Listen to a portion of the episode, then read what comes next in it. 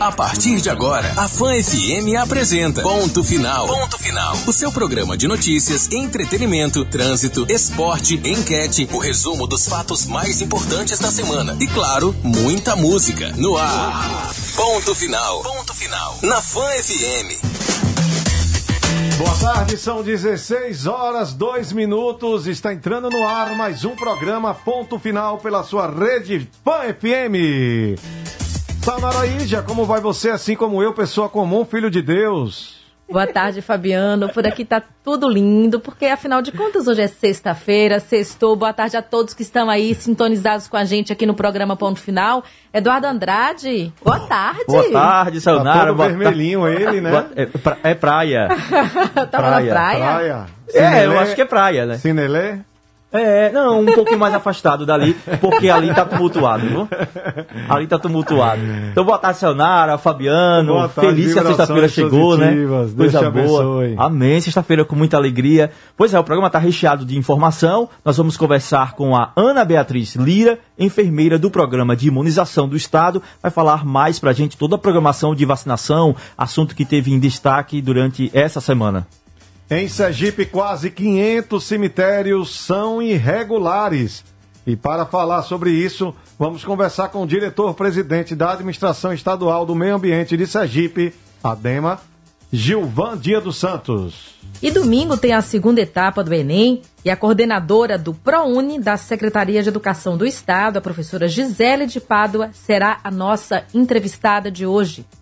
Zé, tem muita coisa no programa. Enquete, as notícias que foram destaques na semana, entretenimento e muita música. O ponto final está apenas começando. Fique sintonizado na Rádio Fã FM, aqui 99,7. Ah, e, não, e lembrando, não esquecendo que a nossa live artística será com o DJ Ives. Bom demais vai ser.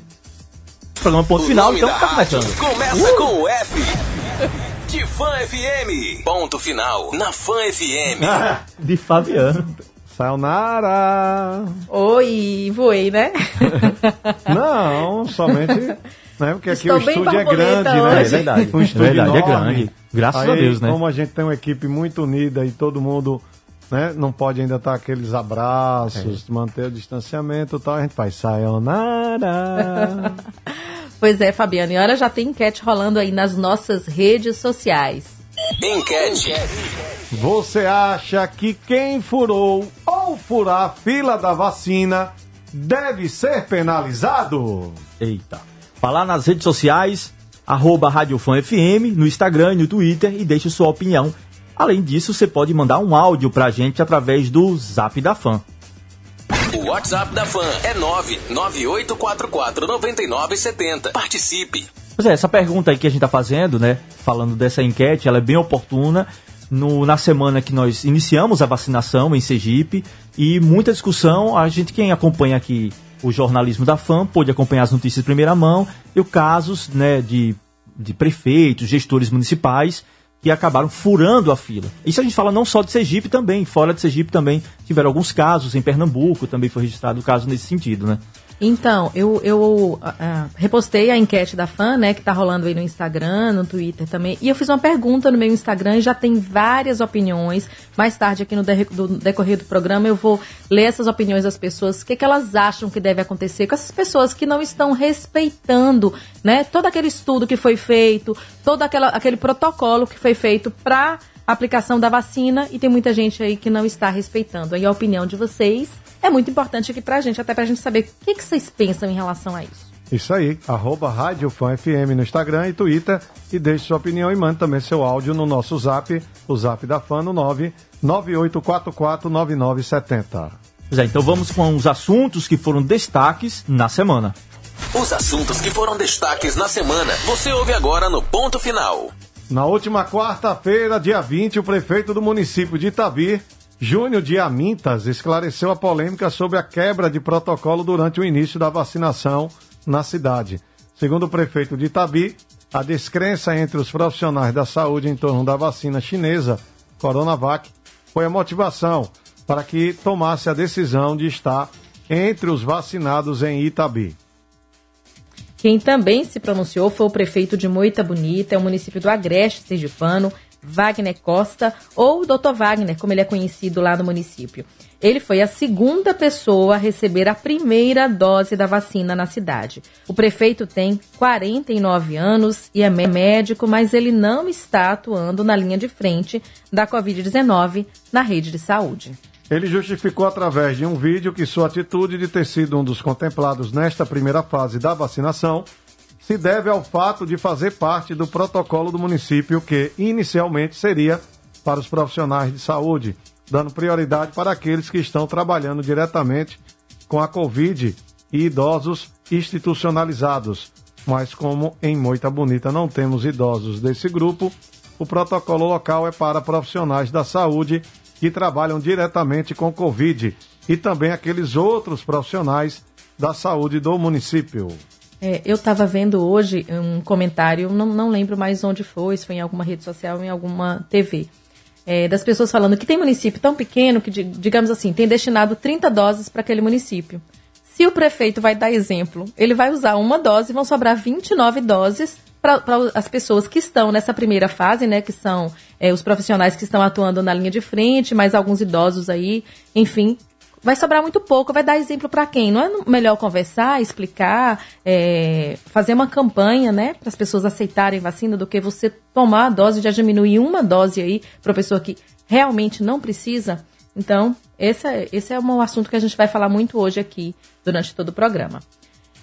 E o governador de Sergipe, Belivaldo Chagas, do PSD, anunciou no início da tarde de ontem que definiu a flexibilização para as apresentações musicais passam a partir da próxima segunda-feira, dia 25, de dois artistas para quatro, juntos no palco.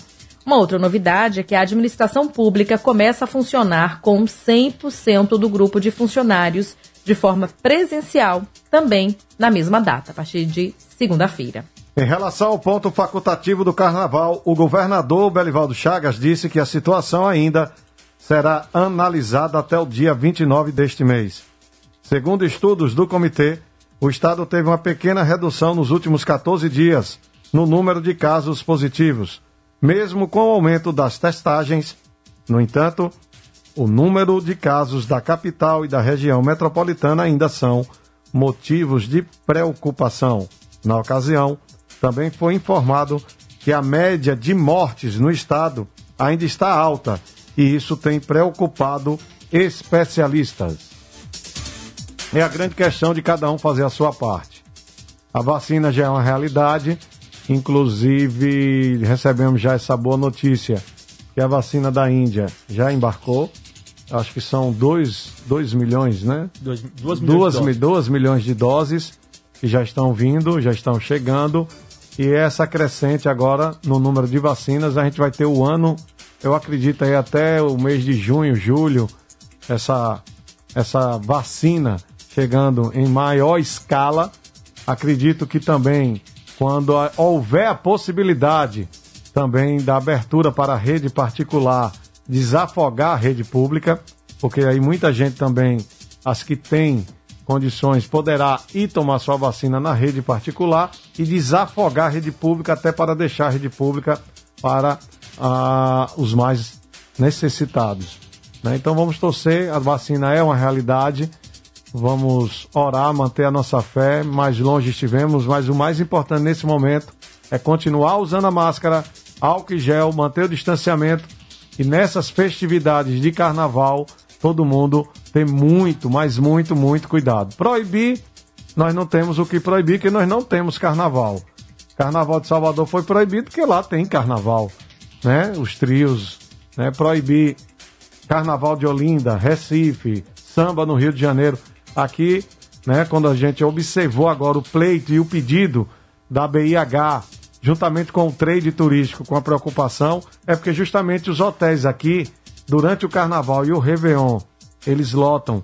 E principalmente no carnaval, aqui nós temos um, um acréscimo no turismo, na sua totalidade, chegando né, na, nas grandes épocas a 100% na taxa de ocupação, era justamente que as pessoas saem da onde tem festa e vem para Aracaju para buscar a tranquilidade de Aracaju.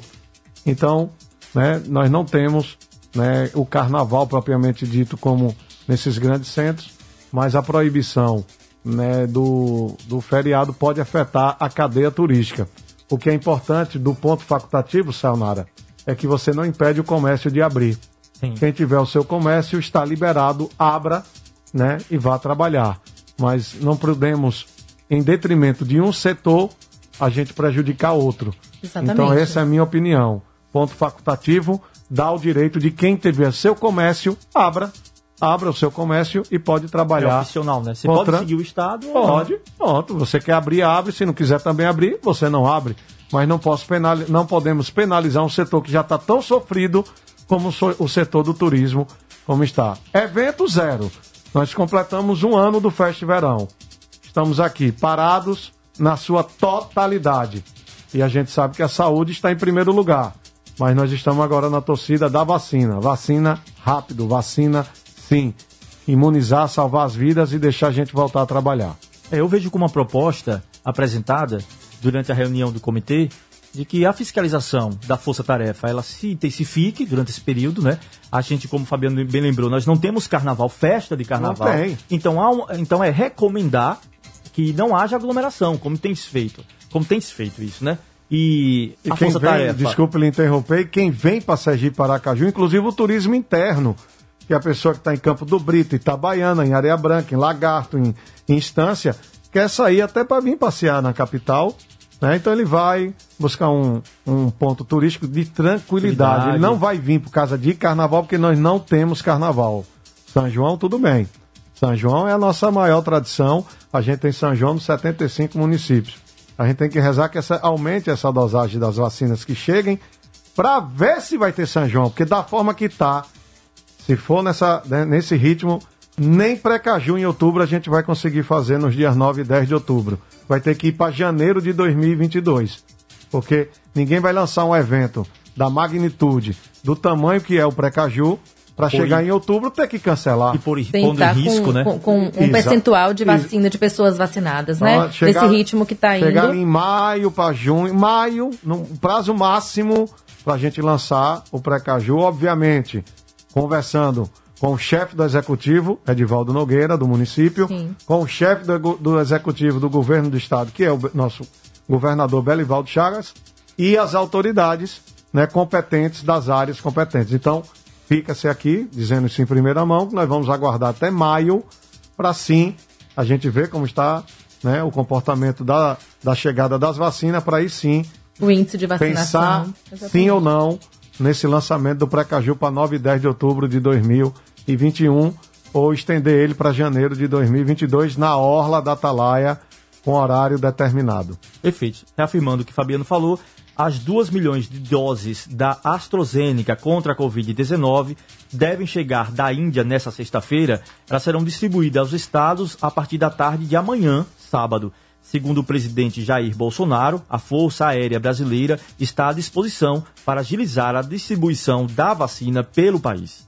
Pois é, tem uma informação aqui que as vacinas elas devem chegar ao Brasil hoje, no fim da tarde. A carga vinda da Índia será transportada em voo comercial da companhia Emira Emirates ao aeroporto de Guarulhos e após os trâmites alfandegários, ela vai seguir em aeronave da empresa Azul para o aeroporto internacional Tom Jobim, no Rio de Janeiro.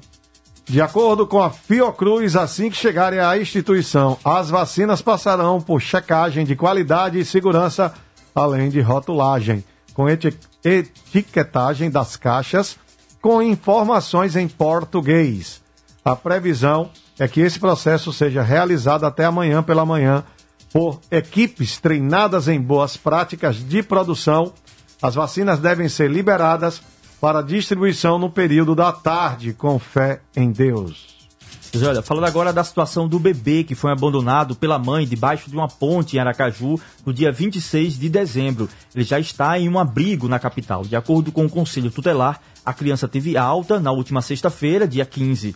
A expectativa agora é sobre a decisão da juíza da 16ª Vara, que vai determinar se o bebê vai para adoção ou para a casa de algum parente.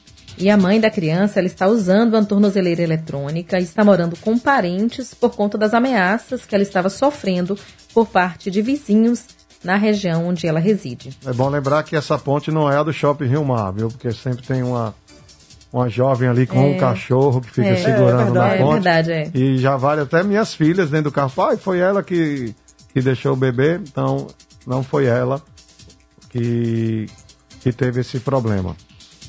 Quem se inscreveu no concurso da Câmara Municipal de Aracaju pode solicitar o reembolso da taxa de inscrição até hoje, esta sexta-feira, dia 22.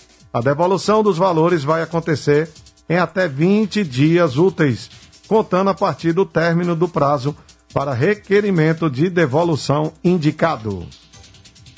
Olha, as provas foram adiadas no dia 29 de outubro do ano passado devido à prorrogação do estado de calamidade pública em Sergipe por causa da pandemia do novo coronavírus. Ainda não há previsão de quando as provas devem ser realizadas. O edital prevê o preenchimento de 52 vagas, sendo 18 para nível superior e 34 para nível médio técnico.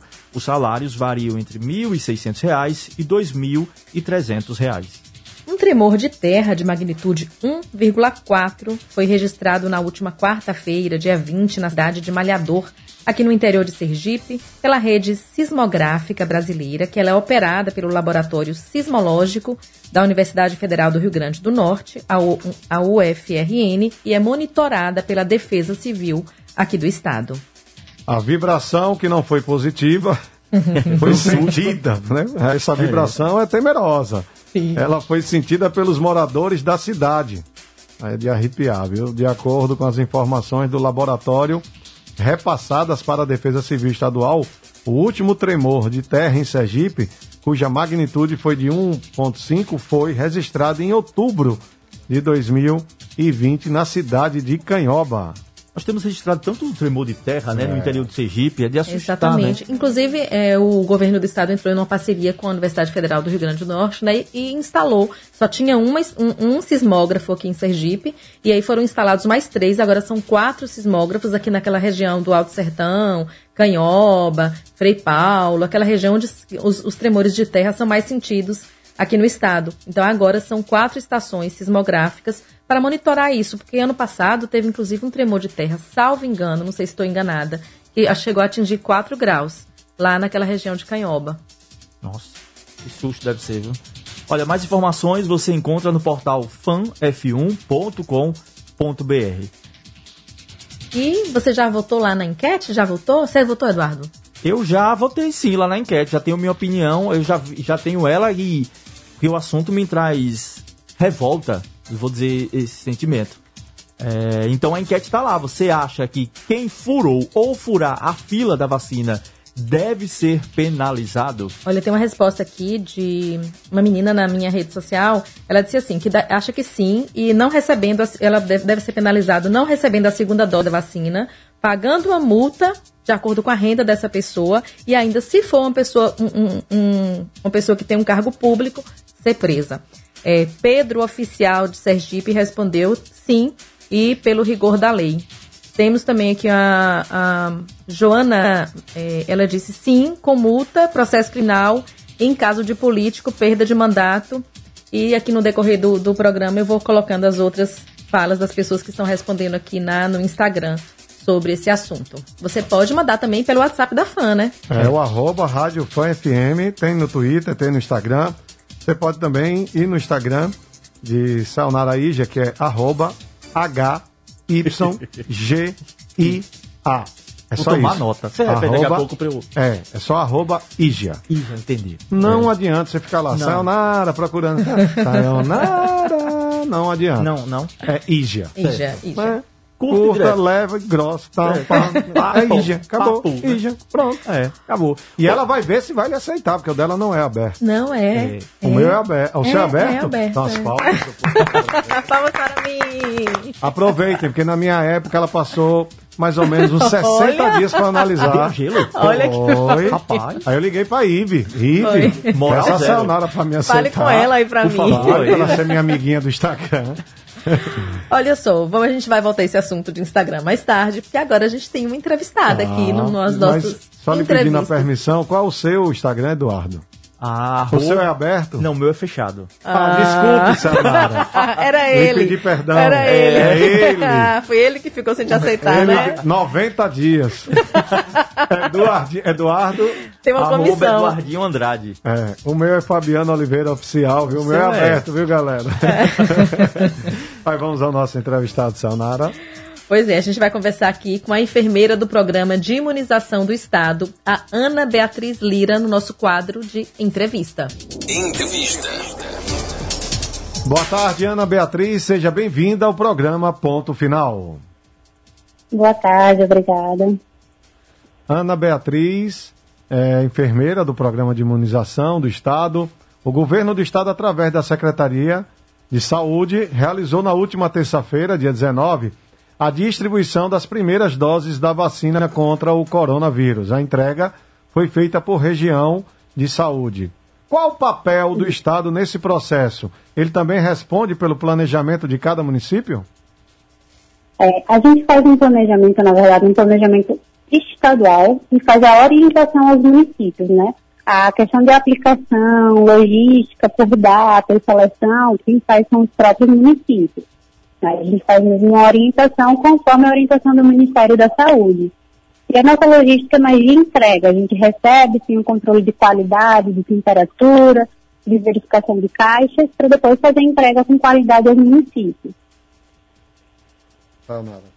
Então, é, muito se questiona sobre a eficácia da vacina. E quando profissional da área e responsável pela vacina, como é que a senhora avalia essa importância da imunização já que estamos agora vivendo uma realidade de vacinação aqui no país? Isso. É, nesse momento, o objetivo da vacina é diminuir a mortalidade, diminuir as consequências né, da infecção do vírus e diminuir também a taxa de mortalidade. Nosso objetivo agora não é impedir a circulação do vírus, diminuir essa circulação, mas sim de proteger essa população que está recebendo, diminuindo a, essa mortalidade, certo? E aí, a nossa eficácia, dessa vacina ela vai eficácia muito boa para o que estava sendo esperado para uma vacina que foi produzida em tão pouco tempo, né? Por esse momento em que a gente está vivendo. Então, a gente, entre os casos graves, a gente tem praticamente 100% de qualidade dessa vacina. Para os casos moderados, tem 70, entre 70% e 78% de eficácia. Isso para a gente, nesse momento que a gente está vivendo, é excelente, é o que a gente está precisando. É, o, Ana, Queria que você desse para a gente um panorama da distribuição, da a logística. Primeiro eu quero fazer o seguinte, eu quero dar os parabéns à Secretaria de Estado da Saúde, Governo do Estado, é, à Secretaria de Estado da Saúde diretamente, por ter, pelo trabalho de logística, porque graças a esse trabalho de logística conseguiu com rapidez distribuir as vacinas para todas as regiões. É, a gente recebeu a notícia ontem, acompanhou pelo Instagram, né, pelo WhatsApp, todo mundo compartilhou a informação. Índios, né, ontem em Porto da Folha teve a distribuição de vacinas é, as vacinas chegaram à, à, à, tribo lá, Porto da Folha, o Chocós. Então, quero parabenizar pela logística. Assim, não deve ter sido um trabalho fácil, mas diante do plano estadual apresentado anteriormente, se conseguiu ter, ter êxito. Acho que é isso, esse, por isso que eu estou dando esses parabéns, que é a sensação que nós temos de ouvir êxito. Mas gostaria que a senhora desse um panorama para a gente. Já, como é que está a distribuição? Assim, já concluiu a distribuição? É, a secretaria também pensa em criar uma espécie de é, um vacinômetro é, para que a, a, gente possa estar tá acompanhando quanto por cento da população já foi vacinada. A gente sabe que está no início. É, eu queria que a senhora falasse Sim. um pouquinho sobre isso. A nossa logística de entrega é entregar 100% dos municípios o mais rápido possível. Então, quando surgiu a notícia de que a vacina poderia chegar na segunda-feira, foi tudo muito rápido, né? As informações chegaram no domingo, foi autorizado, no domingo mesmo o Ministério informou que poderia fazer essa entrega na segunda-feira, então, todos os funcionários da central de distribuição disseram, ó, a hora que a vacina chegar, vamos trabalhar para separar em 75 municípios. Para a gente entregar no dia seguinte para 100% do estado, para todos os municípios iniciarem de um único dia só, né? Para não ter um município iniciando um dia, o um município iniciando do outro, porque não recebeu.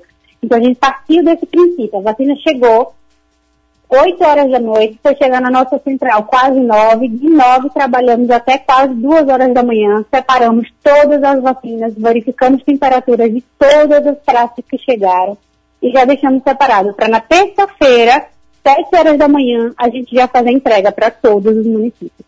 E assim aconteceu.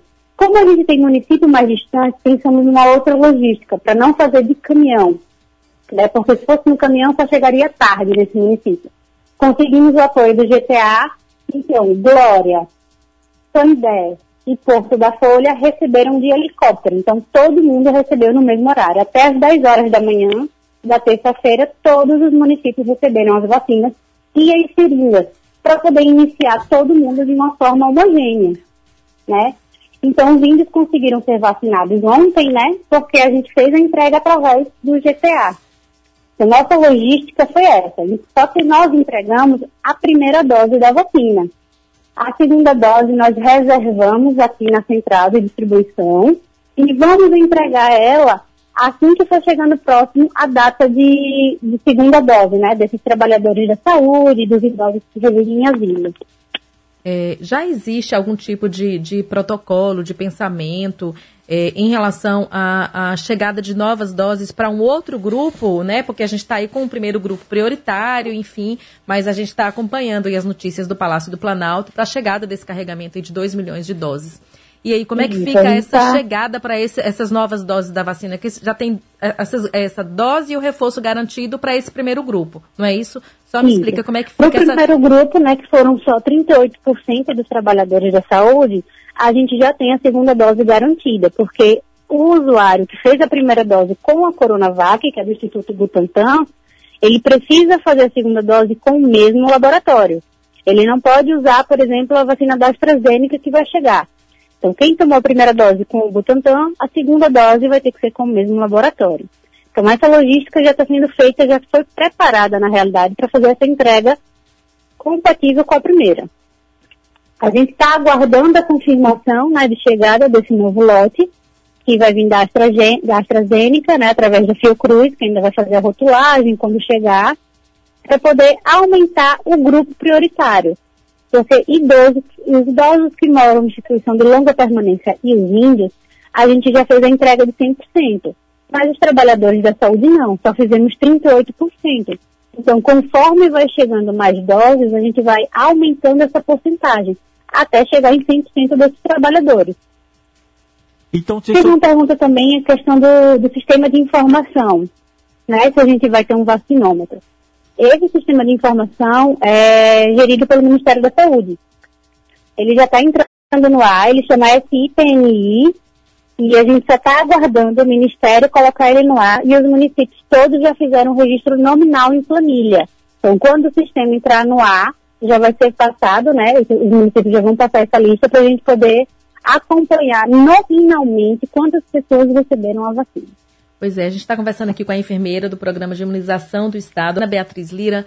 Ana Beatriz, a gente está nesse momento, né, que, que se fala tanto de vacina, que a gente esperou tanto pela vacina e que a gente vê, ah, não tem dose para todo mundo, agora está chegando mais, fica todo mundo querendo saber quais são, é, quem vai ser o próximo da fila, onde é que, que as pessoas mais, as, os idosos que não estão é, é, morando em, em, em casas de repouso vão poder tomar. Então, assim, passando desses 38% que a senhora falou da, da, das pessoas que estão trabalhando na linha de frente da Covid, mais os idosos que estão em casa de repouso, mais os indígenas e quilombolas, como é que fica aí o calendário? E, e para reforçar também sobre essa questão do, do vacinômetro, né? Eu não sei se foi esse nome que a senhora usou, porque todo uhum. mundo também quer saber quem está tomando a vacina. Se, a, se essa dose está indo realmente para a pessoa para quem foi destinada, se não tem um, um, um fura-fila. Então, eu queria que a senhora fizesse um, uma, um comentário sobre esses dois pontos aí que, eu, que eu falei. Pronto. Só fazer uma correção. Quilombolas não entraram nesses grupos agora, tá? A gente tem uma população grande de quilombola, mas eles não entraram nesse primeiro grupo. Aqui em agora Sergipe, só né? os aldeados. É. Para não ocorrer uma confusão dessa população quilombola procurar unidade. Ah, sim. Senão eu, eu tinha visto que, que tinha entrado em alguns outros estados. É, o, quilombolas não, é. indígenas. É. Tá. Desse primeiro momento, somente os indígenas, os indígenas. aldeados. Certo, é importante. Os bolas ele vai entrar em um outro momento. Certo. Tá? É, a população, ela vai entrando gradativamente. O Ministério da Saúde soltou todos os grupos prioritários, né? A gente sabe, já foi feita a eleição, de quais são os grupos prioritários para toda essa vacinação. Vai acontecer de uma vez só, todos esses grupos? Não, porque a gente depende da chegada e da produção dessas vacinas. Então, conforme vai sendo produzida, conforme vai sendo entregue aos estados, esses grupos vão aumentando. E a gente só tem essa, esse conhecimento de qual grupo entrará depois que o Ministério solta uma nota informativa. Por exemplo, tem agora esses 2 milhões de, de AstraZeneca para ser distribuída. Então, eles vão soltar uma nota informativa contendo a bula, contendo o número de doses a ser aplicadas e o grupo que vai ser atingido com essa vacina. É, sobre a questão do vacinômetro, é, a senhora acabou de falar, né, que, que como é que a gente vai poder acompanhar aqui em Sergipe é, é, essa questão da, da visibilidade? É, o, a questão da vacina, o nominal, ela não é exposta a, a, digamos assim, não é um dado nominal a toda a população. É um dado numeral, né? Ele é quantitativo, ele não é qualitativo, que ele é exposto, tá? Mas o Ministério Público já está solicitando a todos os municípios essas planilhas de doses aplicadas para ser feito o acompanhamento, se essa população, ela realmente está sendo feita da forma correta, né? E a gente vai conseguir acompanhar, cada município vai conseguir acompanhar a, a, o dado qualitativo, mas a informação que a gente repassa, ela é quantitativa, ela é por número. Não sei se ficou claro. Entendi. Porque entendi depois que o município informa o nome das pessoas, né, todas as pessoas que receberam a vacina, é feito um consolidado, que é gerado nesse, que a gente chama de vacinômetro, né? Sim. Por estado, por município, a gente vai saber quantas pessoas foram vacinadas naquele município. Ok. Ok, são 16 horas e 33 minutos. Nós estamos aqui conversando com a enfermeira do programa de imunização do Estado, Ana Beatriz Lira.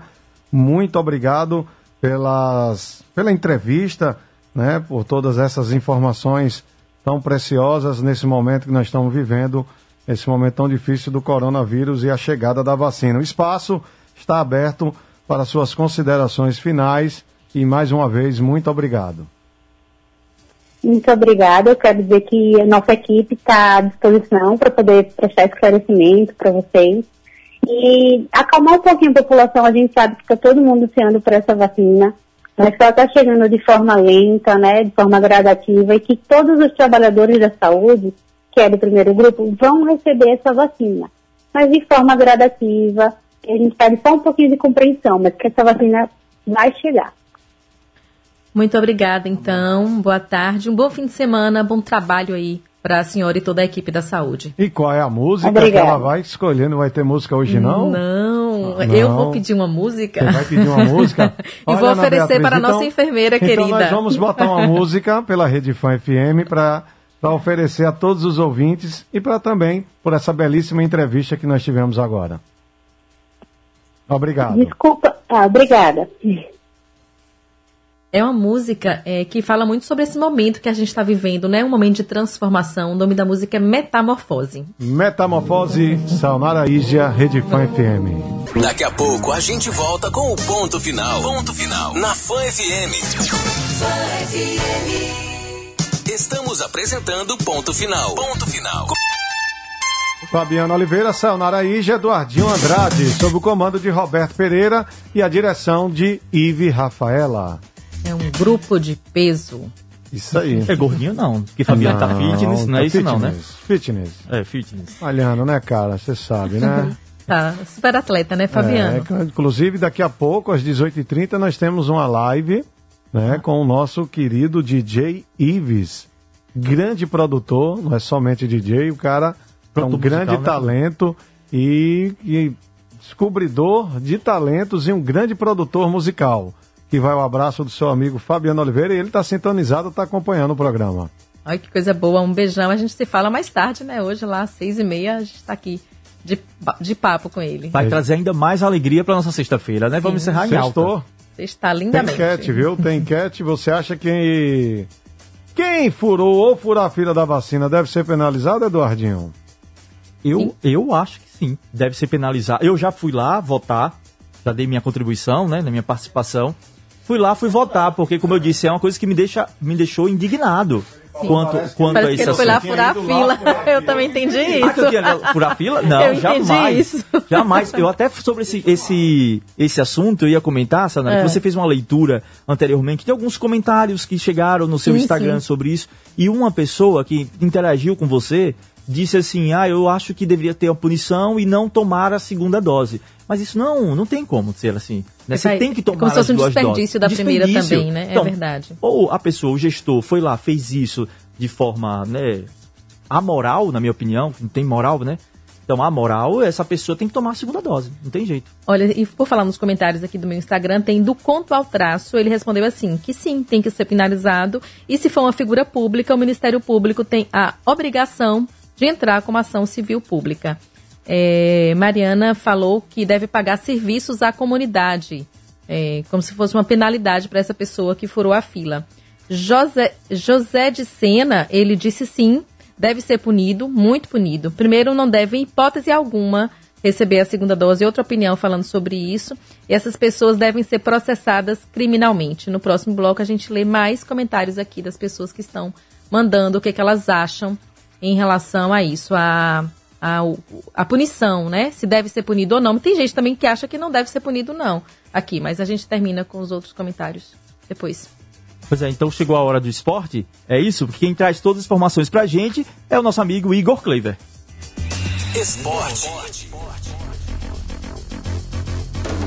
Um abraço, amigos do Ponto Final. Estamos chegando com as informações do esporte para esta sexta-feira, dia 22 de janeiro. E a gente começa falando de futebol, Campeonato Brasileiro Série B, 37 rodada, tem bola rolando. Juventude vai empatando em 0 a 0 com o Figueirense. A partida está acontecendo em Caxias do Sul, no interior gaúcho. Daqui a pouquinho teremos ainda CSA e Brasil de Pelotas, Cuiabá e Sampaio Correia. Para amanhã as partidas são Confiança e América Mineiro na Arena Batistão, Havaí e Guarani na Ressacada. No domingo, Cruzeiro e Náutico no Independência, Operário e Chapecoense no interior do Paraná, Ponte Preta e CRB jogam em Campinas e ainda na terça-feira jogam Oeste Paraná Vitória da Bahia e Botafogo de Ribeirão Preto já estão classificados para a Série A do Brasileirão, Chapecoense, América Mineiro e praticamente o Cuiabá. Ainda brigam pela última vaga CSA e Juventude. Na zona de rebaixamento, Figueirense, Paraná, Botafogo de Ribeirão Preto, de Ribeirão Preto, perdão, e o já rebaixado Oeste. Agora vamos falar do Campeonato Brasileiro da Série C. Grande final, primeira partida, está marcando para este sábado Vila Nova e Remo. A partida acontecerá em Goiânia. E no próximo sábado, dia 30, teremos a grande final no estádio Mangueirão, em Belém do Pará, entre Remo e Vila Nova. Na Série D, a fase semifinal, teremos no sábado, amanhã, Novo Horizontino e Floresta, Altos do Piauí e Mirassol jogam no domingo no interior do Piauí. Agora vamos falar do Campeonato Brasileiro de Futebol da Série A. O Brasileirão que tá pegando fogo, gente. O São Paulo perdeu a liderança no meio de semana, onde foi goleado pelo Internacional por 5 a 1 e agora volta a jogar neste sábado contra o Coritiba. O Vasco da Gama, que está na zona de rebaixamento, enfrenta o Atlético Mineiro. No domingo teremos Internacional e Grêmio, Atlético do Paraná e Flamengo,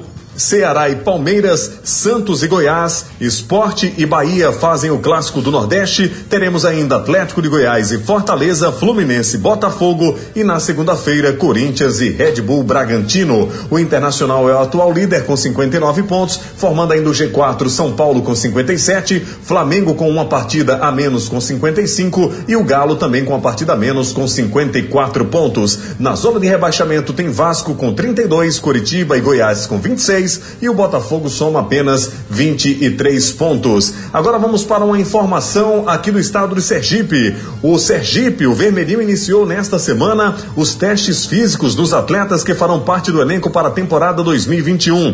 Com exercícios em um laboratório, o clube eh, está colhendo dados de teor físico do elenco para então dar início aos treinos em campo. O Sergipe já soma 24 atletas no elenco, entre remanescentes da temporada 2020 e algumas algumas novidades.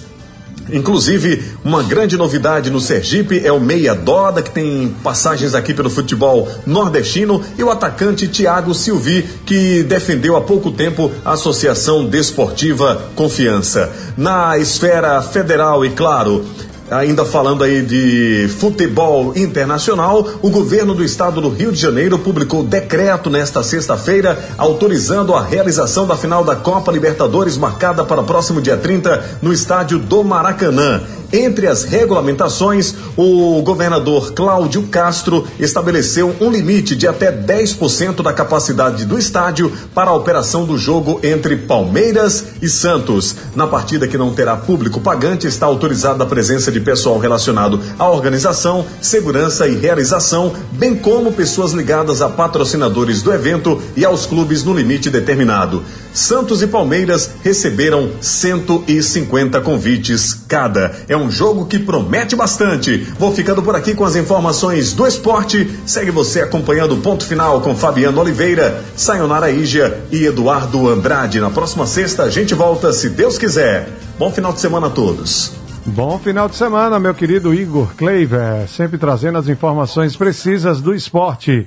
E tem zap, chegou zap pra gente? Vamos escutar. O WhatsApp da Fan é 998449970. Participe. Boa tarde, Fabiano. Aqui quem tá falando é Gil do Boa Viagem. Tá completando mais uma primavera hoje. Toca aí uma música aí, por favor. E unha pintada. Qualquer unha de unha pintada, meu brother. Parabéns. Eu agradeço a todos da Fan FM.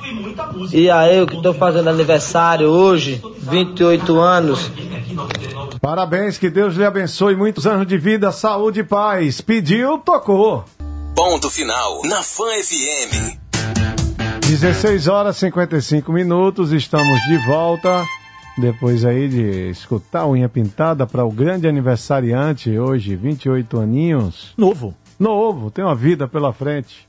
Graças a Deus. Eduardinho, me conte tudo, não me esconda nada, as Quero dizer novidades. que daqui a pouco nós temos um entrevistado aqui no programa, que é a Gisele, não é isso? Acertei o nome aqui? Acertou. Acertei o nome? Gisele, não é isso? Que vai falar sobre a Gisele Pádua. Isso, Gisele Pádua. Ela é, a mesmo. coordenadora do pré-universitário da Secretaria de Estado da Educação, do Esporte e da Cultura. Domingo tem prova do Enem. E a- nós tivemos número alto de abstenções na, no fim de semana passado, domingo passado. Ela vai falar também sobre isso com a gente, né? Ela que é do ProUni, né? Então, ela é coordenadora do pré-universitário, vai falar um pouquinho pra gente sobre isso. a- De provas, né? Nós tivemos um número alto de alunos que não compareceram, é, justificaram de alguma forma, né? Ou estavam com Covid, ou não se sentiram fortalecidos para participarem, para fazer a prova. A gente até trouxe a discussão sobre isso, que é uma questão psicológica também. Trouxemos no- na sexta-feira passada, né? Daqui a pouquinho, né, para esclarecer sobre as questões, essas questões do Enem, do- do- das pessoas da rede pública, mas agora a gente vai para o intervalo, né? é, depois do intervalo a gente volta com ela. E a gente vai entrar para o intervalo já naquele clima, Eduardo Fabiano, da- no clima da live, naquele clima é, musical. o DJ Ives, 18h30, vai estar aqui juntinho com a gente. Vai ser um som bom, viu? Bom de curtir. Maneiríssimo. Vamos esquentar então? Volta aí o DJ Ives, Ives pra Ives. gente. Vamos lá?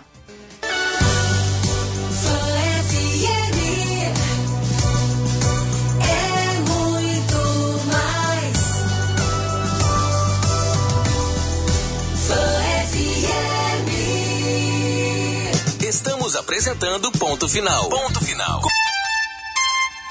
17 horas, 4 minutos, estamos de volta com o seu programa Ponto Final pela Rede Fã FM. Boa tarde, Saunara. Boa tarde, Fabiano. Boa tarde, Eduardo.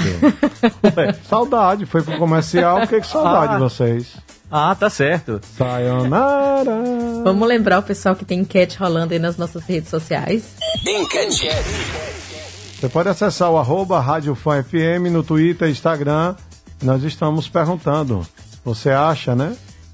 Que tem, quem furar fila para tomar a vacina da Covid deve ser penalizado, Sim. punido. Vai lá, Deve ser vota, penalizado. participa. Aguarde sua fila, foi feito para ser respeitada. Em qualquer lugar. Seja no cinema, seja no banco, seja para ir no caixa fazer o seu pagamento. Fila, né, na lotérica. Fila é fila. Inclusive- Respeite a fila. Inclusive, todas as filas têm prioridades, né? Claro. Dizer, em toda fila Isso. existe também a prioridade. Tem fila que tem prioridade para gestante, para idosos, pessoas com deficiência. Então, essa fila também tem prioridades. Então, quem tem Vamos que lá. tomar a vacina agora é a são as pessoas que estão na prioridade. Entrevista. Entrevista. Estamos ao vivo com a coordenadora do pré-universitário da Secretaria de Estado da Educação, do Esporte e da Cultura, o PREUNI, professora Gisele Pádua. Boa tarde, seja bem-vinda. Boa tarde, boa tarde Fabiano, boa tarde Sayonara, boa tarde Eduardo, boa tarde a todos os ouvintes da Rádio Som. É, professora Gisele, no último domingo, dia 17, o ministro da Educação, Milton Ribeiro, disse que a abstenção no primeiro dia do Enem, em 2020, foi um pouquinho acima de 50%. Trazendo para Sergipe, qual a realidade que nós temos no nosso estado? É, é, a, a abstenção a nível de Brasil ficou na casa dos 51,5%. Né? Nós tivemos uma abstenção de 46,2%. Nós estamos abaixo da, da, da média de Brasil, né? E um dado muito importante para o Estado é que nós somos o segundo Estado com maior presença no Brasil, né? Nós registramos a presença de 46.739 estudantes fazendo a primeira prova e só ficamos atrás da Paraíba nesse ranking positivo de presenças. Mas a senhora acredita que teremos ainda mais abstenções no próximo, no próximo domingo? A senhora que acha que a gente segue a tendência de ter abstenções, um número que, queira ou não, é um, há um número elevado, né? É, por ser um número elevado, a gente historicamente já tem um- um- uma diminuição no segundo dia, né? Mas por esse número ser bastante elevado esse ano, a gente está trabalhando muito na parte emocional do estudante, na parte motivacional, porque como a abstenção aumentou, né, a concorrência diminui. Então a gente está batendo muito forte nessa tecla para que a gente não tenha um número ainda maior de ausências no segundo dia. Nós estamos confiantes que esses presentes eles vão comparecer agora no segundo dia, né? O trabalho está sendo bem consolidado. Essa semana a gente intensificou muito a parte das revisões e essa parte da- do, do cuidado emocional, né? De, de cuidar da motivação do estudante para que isso não aconteça. Na semana passada, a gente conversou aqui com a psicóloga justamente para falar sobre essa questão, né? É, da questão emocional, do preparo. E aí, ontem e hoje, né, foram realizados a segunda, que é a última também, etapa da revisão para os alunos da rede pública que estão inscritos no, no Enem. É bom frisar que essa revisão foi realizada no canal Educação Sergipe, no YouTube, e também pela TV Alese. Nesse novo formato, nessa época de pandemia, de isolamento, a senhora acredita que muitos alunos é, conseguiram se adaptar, que muitos alunos estão ainda mais inseguros por conta disso. Como é que tem sido a visão da Secretaria de Educação em relação a essa adaptação, a esses novos meios de estudar? É, veja, Sayonara, a gente continua se adaptando, né? Que, que a adaptação ela é constante. É, a gente tentou chegar até o estudante por todos os meios que a gente tinha.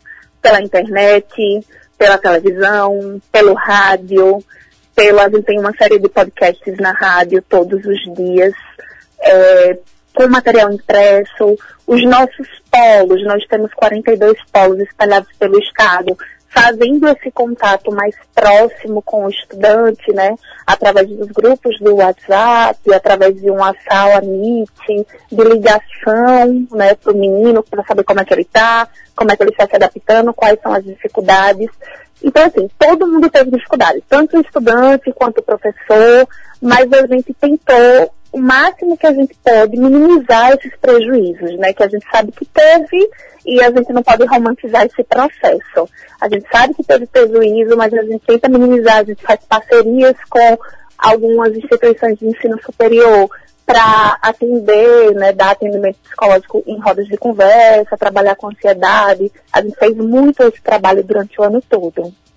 É, pergunta, Nara. É, é, é, minha dúvida é o seguinte: a gente acompanhou durante a eleição um- uma alta abstenção no Brasil inteiro de pessoas que deixaram de votar esse ano. E a gente acredita que é por causa da pandemia, né? E aí a gente veio agora no Enem e a gente viu uma alta abstenção também no país inteiro, apesar de Sergipe ter ficado com uma abstenção menor, como a senhora estava dizendo aí. Inclusive a gente viu outros estados que tinham superlotação em salas, enfim. Mas a gente sabe também que o público jovem é um público que tem é, menos comor- comorbidade, não, menos riscos quando se contrai a doença. Então, a senhora acredita que esse novo formato de estudo está assustando os jovens na hora de fazer essa prova?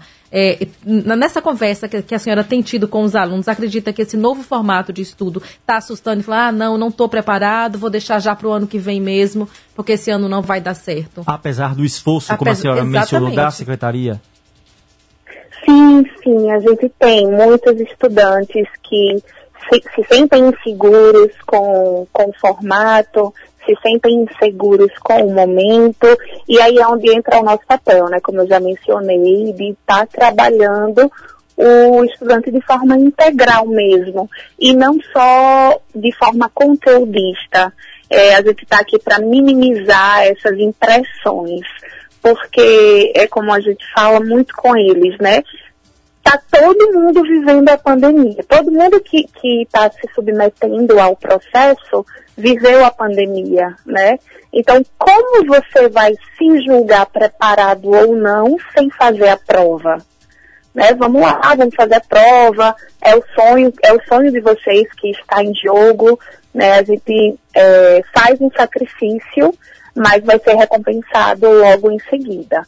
Mas existe sim, né, a insegurança por, por parte de todos, na verdade, não só do estudante.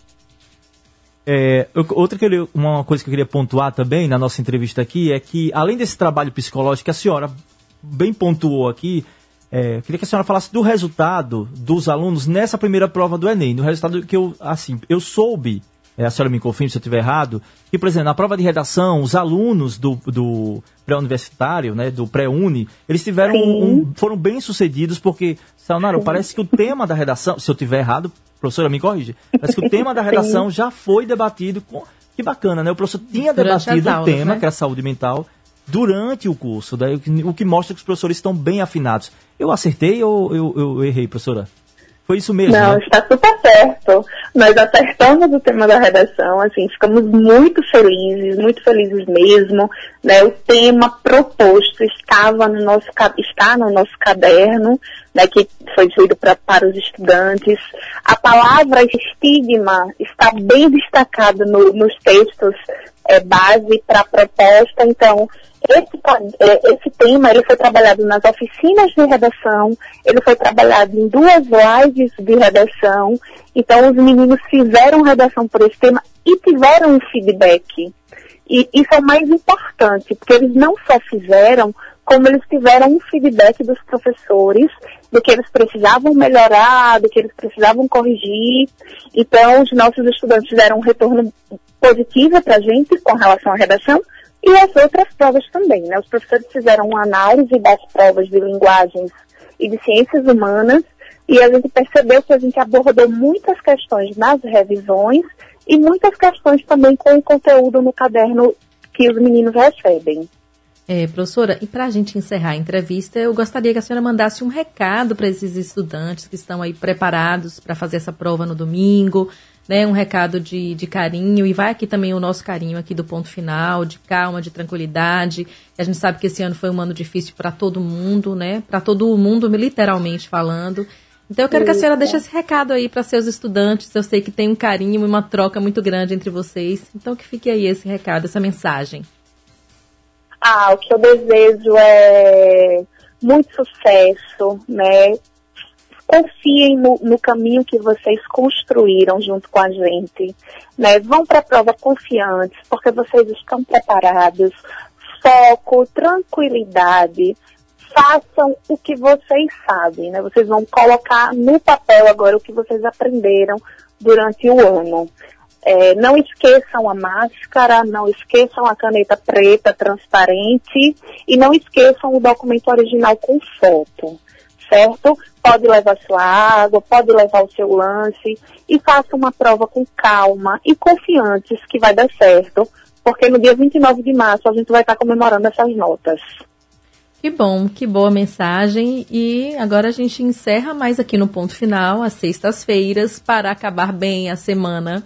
A gente está sempre pedindo para os nossos entrevistados pedirem uma música. Então, qual é a música que a senhora quer ouvir hoje?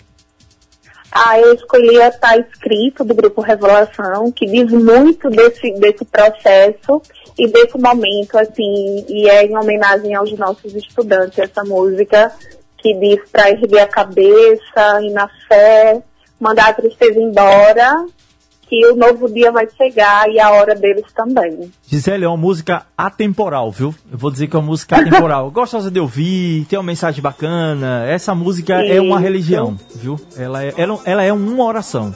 Vamos ouvir, Gisele. Obrigado, Isso viu, pela participação. Obrigada, Um obrigada. abraço, querida. Ponto final na Fã FM. E tá escrito que a canção do grupo Revelação é. Fabiano, se você me permite, vou dizer, vou dizer só o início dessa música, como ela começa, quando eu disse que ela é muito linda, essa letra. Quem cultiva a semente do amor, segue em frente e não se apavora. Não tem erro, né? É um hino mesmo. É um hino, é uma oração, uma coisa bonita. Verdade. Né? É muito bonito. Muito bonito. É isso aí, tá dada a mensagem. Olha, vamos seguir um programa, vamos com as novidades e bastidores do mundo, do meio artístico e televisivo é a famosa fofoca, meu amigo. Tava com saudade, né, É. Olha só, após ter sido colocada em processo de venda, a gravadora Som Livre fez um anúncio importante na última terça-feira, dia 19. A dupla Jorge Mateus, uma das mais relevantes no mercado fonográfico nacional, renovou o contrato com a empresa. Com 15 anos de carreira, a dupla assinou com a gravadora em 2012 e desde então não para de acumular sucessos, recordes e grandes números em sua trajetória. São mais de 6 bilhões de visualizações e 3 13,7 milhões de inscritos no YouTube e 16,5 milhões de seguidores no Instagram. Jorge Mateus foram os artistas mais ouvidos da década passada no país. De acordo com o Spotify, onde possuem 7,8 milhões de ouvintes mensais. Para 2021, Jorge e Mateus lançam, nesta sexta-feira, o EP Tudo em Paz, volume 1, que terá quatro faixas inéditas e uma regravação. O cantor Gustavo Lima não sai dos holofotes, seja pela bem-sucedida carreira musi- musical ou pela conturbada vida pessoal. Vez ou outra, o artista mistura as duas searas, quando se separou de Andresa Suíta e simultaneamente lançou a canção Café e Amor, canção que fala de um casal infeliz na relação. Agora, em meio aos rumores de reconciliação, o sertanejo apresenta aos fãs a inédita Super Ex. A música foi lançada ontem nas plataformas de streaming e hoje no YouTube. Não dá pra não aguentar, não dá pra não desconfiar. Jogada de marketing essa separação ou muita coincidência. É, Não é? muita coincidência, Não é? né? Vamos- É, porque a, a canção Café e Amor fala de um casal infeliz na relação. Ele separou e lançou a música. Agora, apresentar aos fãs a música Super Ex. inédita Super Ex, a hora que voltou com a Super Ex. Não Bem é? oportuno, né? Né? Bem lan- oportuno. vou lançar uma música, meu inglês britânico. É isso aí. Aí vou lá e lanço né, um dicionário britanês. Minha ex-vida de gordinho. Minha ex-vida de gordinho. Boa! É, é isso boa. aí. Vaca é certeiro. Não é não? Vamos anotar. Gostei, gostei. Vamos lá. Vencedora do BBB 20, a médica Thelma Assis interrompeu seus compromissos como influência digital para ajudar pessoalmente no combate à Covid-19 em hospital de Manaus, no Amazonas. A médica anestesista está atendendo no zona, né, na Zona Franca de Manaus, no centro-sul de Manaus. Parabéns pela iniciativa. É uma iniciativa importante, né? Nesse momento que Manaus passa por uma situação tão grave, inclusive com falta de médicos, com médicos adoecendo por conta da doença, que essa nova cepa, como é chamada, dizem que é muito. se alastra muito rápido, apesar de não ser tão mortal como a outra, né? Tão letal como a outra, mas se alastra muito rápido. E o cantor Rodriguinho foi acusado de agressão por Naná Damasceno. Na noite de ontem, a- na noite de ontem, a ex-mulher do pagodeiro usou seus stories do Instagram para relatar episódio durante uma festa infantil e desabafou ter vivido um relacionamento abusivo. O fim do casamento de 10 anos foi confirmado no início de janeiro, mas os boatos de crise na relação começaram em fevereiro de 2020, no ano passado. Casado desde 2010, os dois publicaram uma foto em família e um texto no Instagram para anunciar aos fãs a separação. Olha, o forrozeiro Raí Saia Rodada lançou hoje seu novo álbum, Som no Talo, com seis músicas inéditas e participações de Gabi Martins, Márcia Felipe e Matheus e Cauã. Som no Talo é o novo trabalho do cantor, considerado um dos maiores nomes do forró do país. O álbum conta com sete faixas, sendo seis inéditas: Tapa na Raba, Beijo Roubado, Luxo para Mim, Quem Termina tem- também Sofre, Step da Sua Vida, Saudade Berrou e Som no Talo, parceria com Matheus e Cauã, lançada em outubro de 2020. Quero só destacar aqui rapidamente que ah, o nome das letras da música são maravilhosas. Isso aí. Sim, eu achei bem, bem peculiares aí. Bem diferente. Não vou nem repetir uma. Não, melhor não. Deixa pra lá. Vamos embora. Vamos embora, porque tem É. um cantor gospel, É, o Flávio, Flávio Camargo. Camargo. é, Morreu? Morreu. Na última terça-feira, Fabiano, dia 19. É, vítima de uma infecção nos pulmões. A notícia foi confirmada pela família do artista nas redes sociais.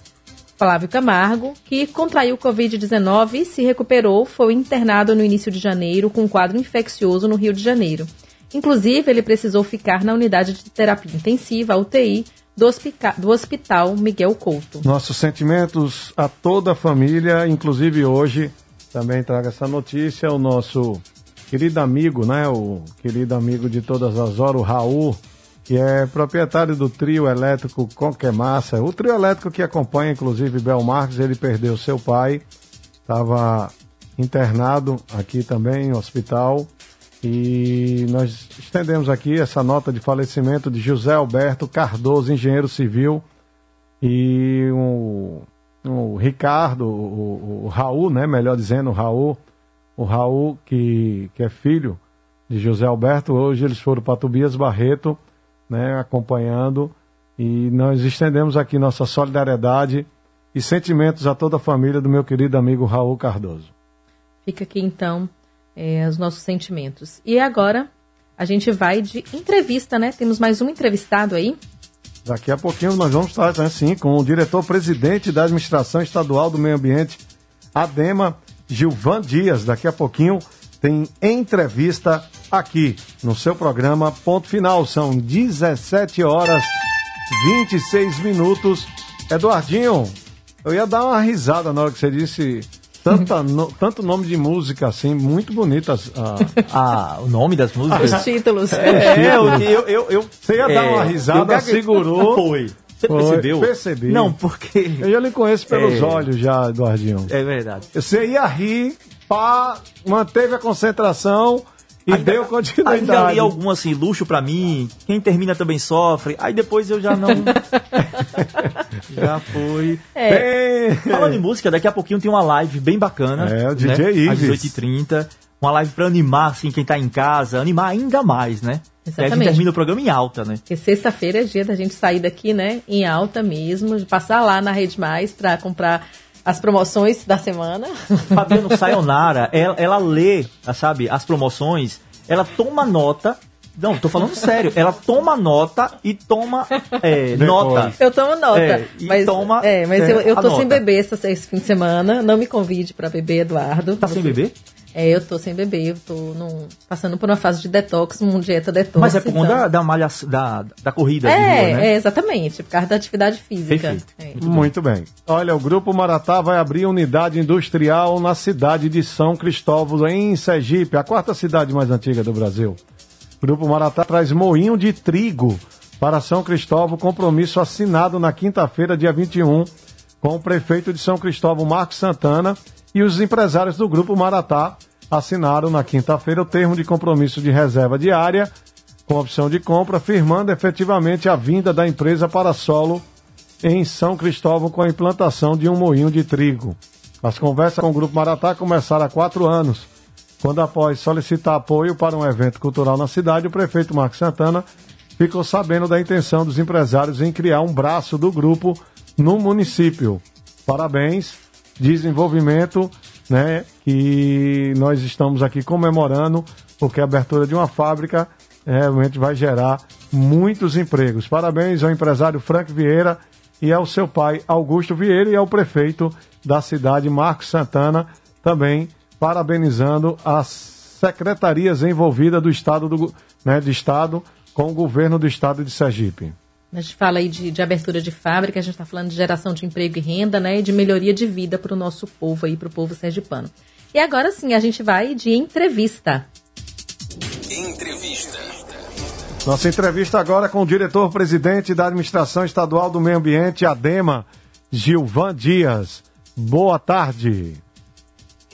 Boa tarde, Fabiano. Boa tarde, meu Eduardo Andrade, a todos os ouvintes do programa. Estamos aqui postos, né, para contribuir com o programa.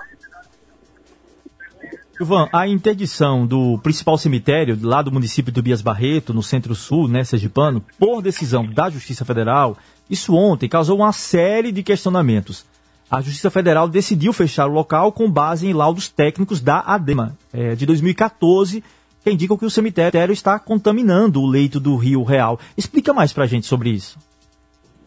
Então, é, na verdade, a Política Nacional de Resíduos Sólidos, que é datada de 2010, fez com que uma série eh, de atividades que até então não se havia necessidade de licenciamento pudesse se adequar diante de uma situação fática das questões do meio ambiente.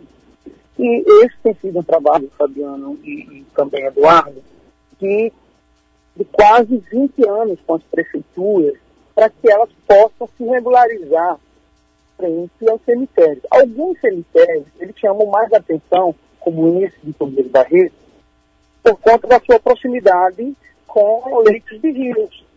Né? Apesar de que tem outros que não têm essa, proximidade com a fluente de rios, mas há uma, uma percolação do solo, há uma contaminação do lençol freático, e diante das políticas nacional, nacional de, de resíduos sólidos, é obrigatório que se haja uma adequação. Isso vem sendo feito desde 2012. E, lamentavelmente, muitas, mas muitas prefeituras não se regularizaram. Ah, existe uma ação, né, uma ação civil pública, movida pelo Ministério Público daquela comarca, ah, com, com, um amparo né, técnico das análises feitas ali e que combinou agora, depois de quase é, sete anos, uma determinação após sentença e fechamento de interdição desse cemitério. Então, é interessante que os ouvintes saibam que não é interesse é, da administração estadual do meio ambiente, mas é importante também, por outro lado, saber, assim como foi os matadouros, como estão sendo agora os lixões também, é o cemitério. É preciso que haja uma, uma, uma responsabilização é, para que o, o, o gestor municipal possa resolver isso, que traz consequências sérias para a população. Gilvan Dias, é, são 17 horas 32 minutos. Nós estamos entrevistando ao vivo o diretor-presidente da DEMA, é, Gilvan Dias. Os processos, outros processos de teor semelhante estão na Justiça em ação conjunta dos Ministérios Públicos, com a possibilidade de mais decisões determinando a interdição de cemitérios de outros municípios sergipanos. Esses cemitérios que não se adequaram ainda podem se regularizar? É uma situação que pode ser revertida? Então, Fabiano, podem e devem se regularizar. Isso depende muito é, dos seus gestores, até porque, como eu falei na minha fala agora bem recente, a administração estadual do ambiente está aberta, a gente tem dado prazo. O que não pode é com que é, os gestores não demonstrem de forma efetiva que vão, querem cumprir condicionantes e, e situações para poder se regularizar. Então, assim, a administração estadual do ambiente está aberta, os prazos é dado, a gente dá toda a orientação, não é intuito nosso, a gente sabe exatamente de todo o transtorno que traz, o que, é que a gente pode, de forma paliativa, fazer agora. Lamentavelmente, os nossos gestores é, municipais, não, eles, eles acabam é, sendo indiferentes e levando aí com a barriga até o ponto que chega a uma situação como essa.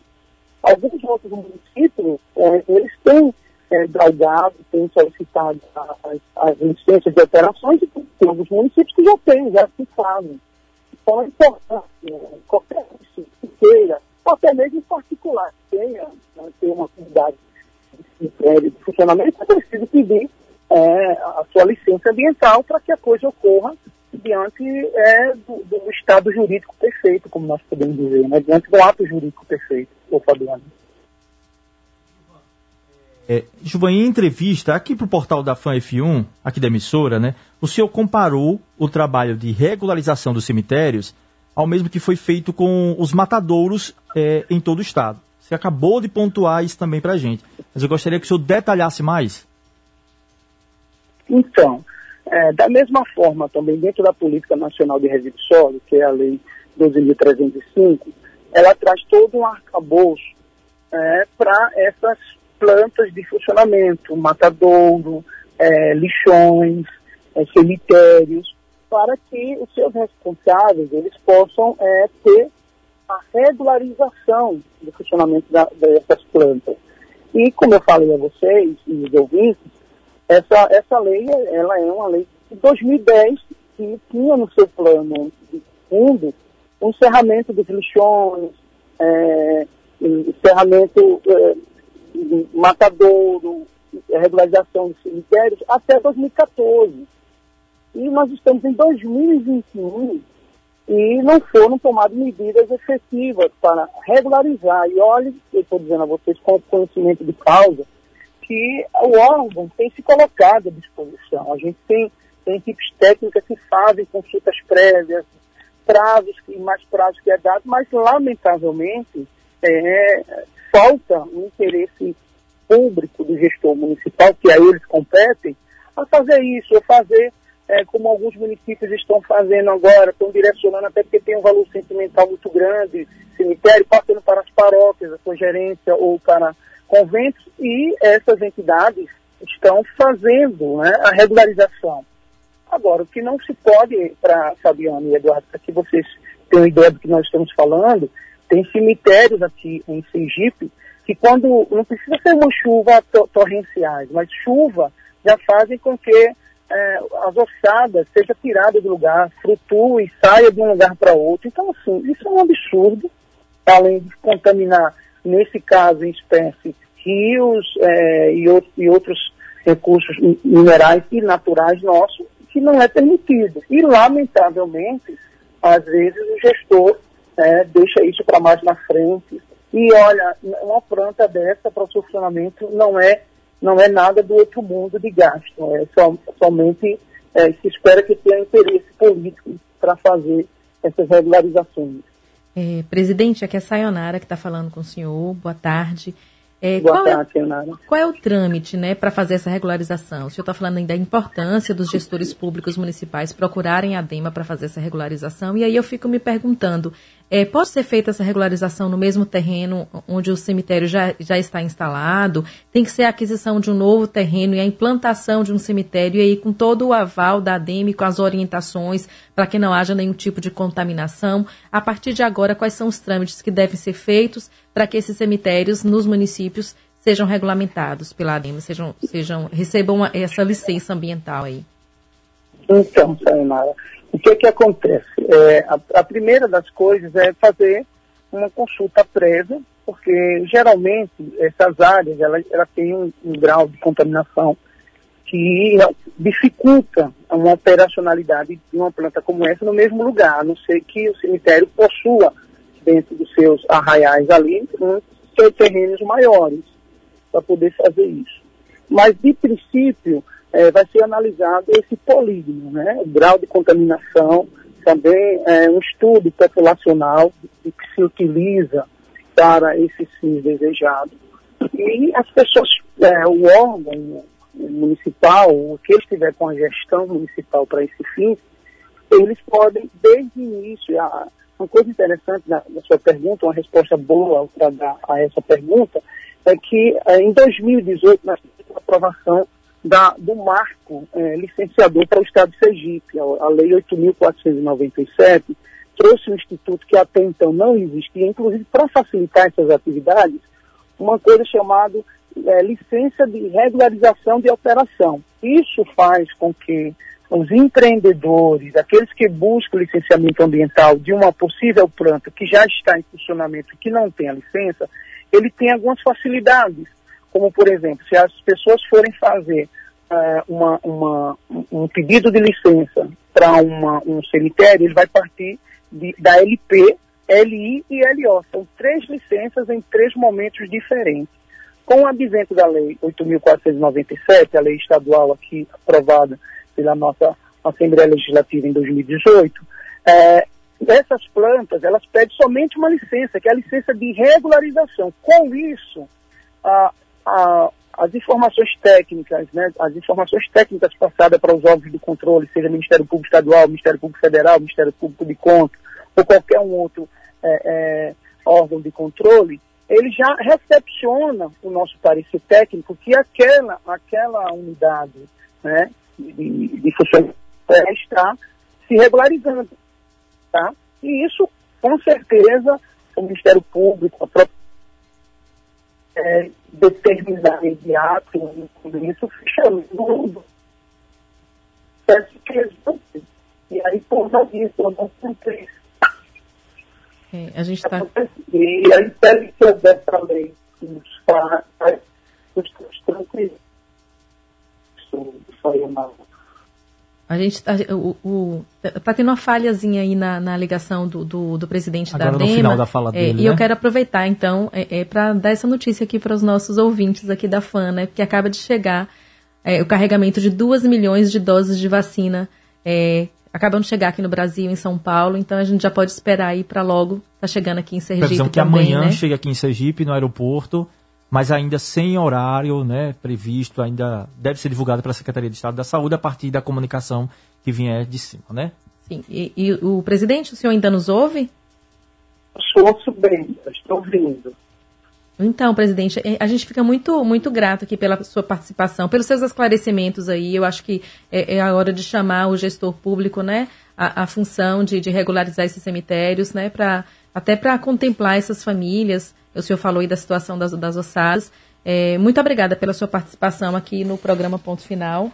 E no final do, do, do programa, os nossos entrevistados eles pedem música. Qual é a música que o Gilvan Dias, que eu vi aqui com a gente nessa sexta-feira, Ah, Nada melhor na hora do que ouvir alguns os serviços Evangelho Chico, fim da primavera. Então, é uma Fim de Primavera, Exatamente. de Antônio Rogério e Chico Que- Chico Queiroga. É isso aí. Diva, muito obrigado pela sua participação, pela entrevista. Você que já é parceiro aqui da FAM, o programa Ponto Final está à disposição. Sempre que o senhor tiver com algum esclarecimento para passar para a população, estamos à disposição. Muito obrigado, meu amigo. Um ótimo fim de semana. Eu que agradeço mesmo pela forma que eles trazem, então, parabéns e um excelente final de semana. Perfeito. Um abraço. Muito obrigada.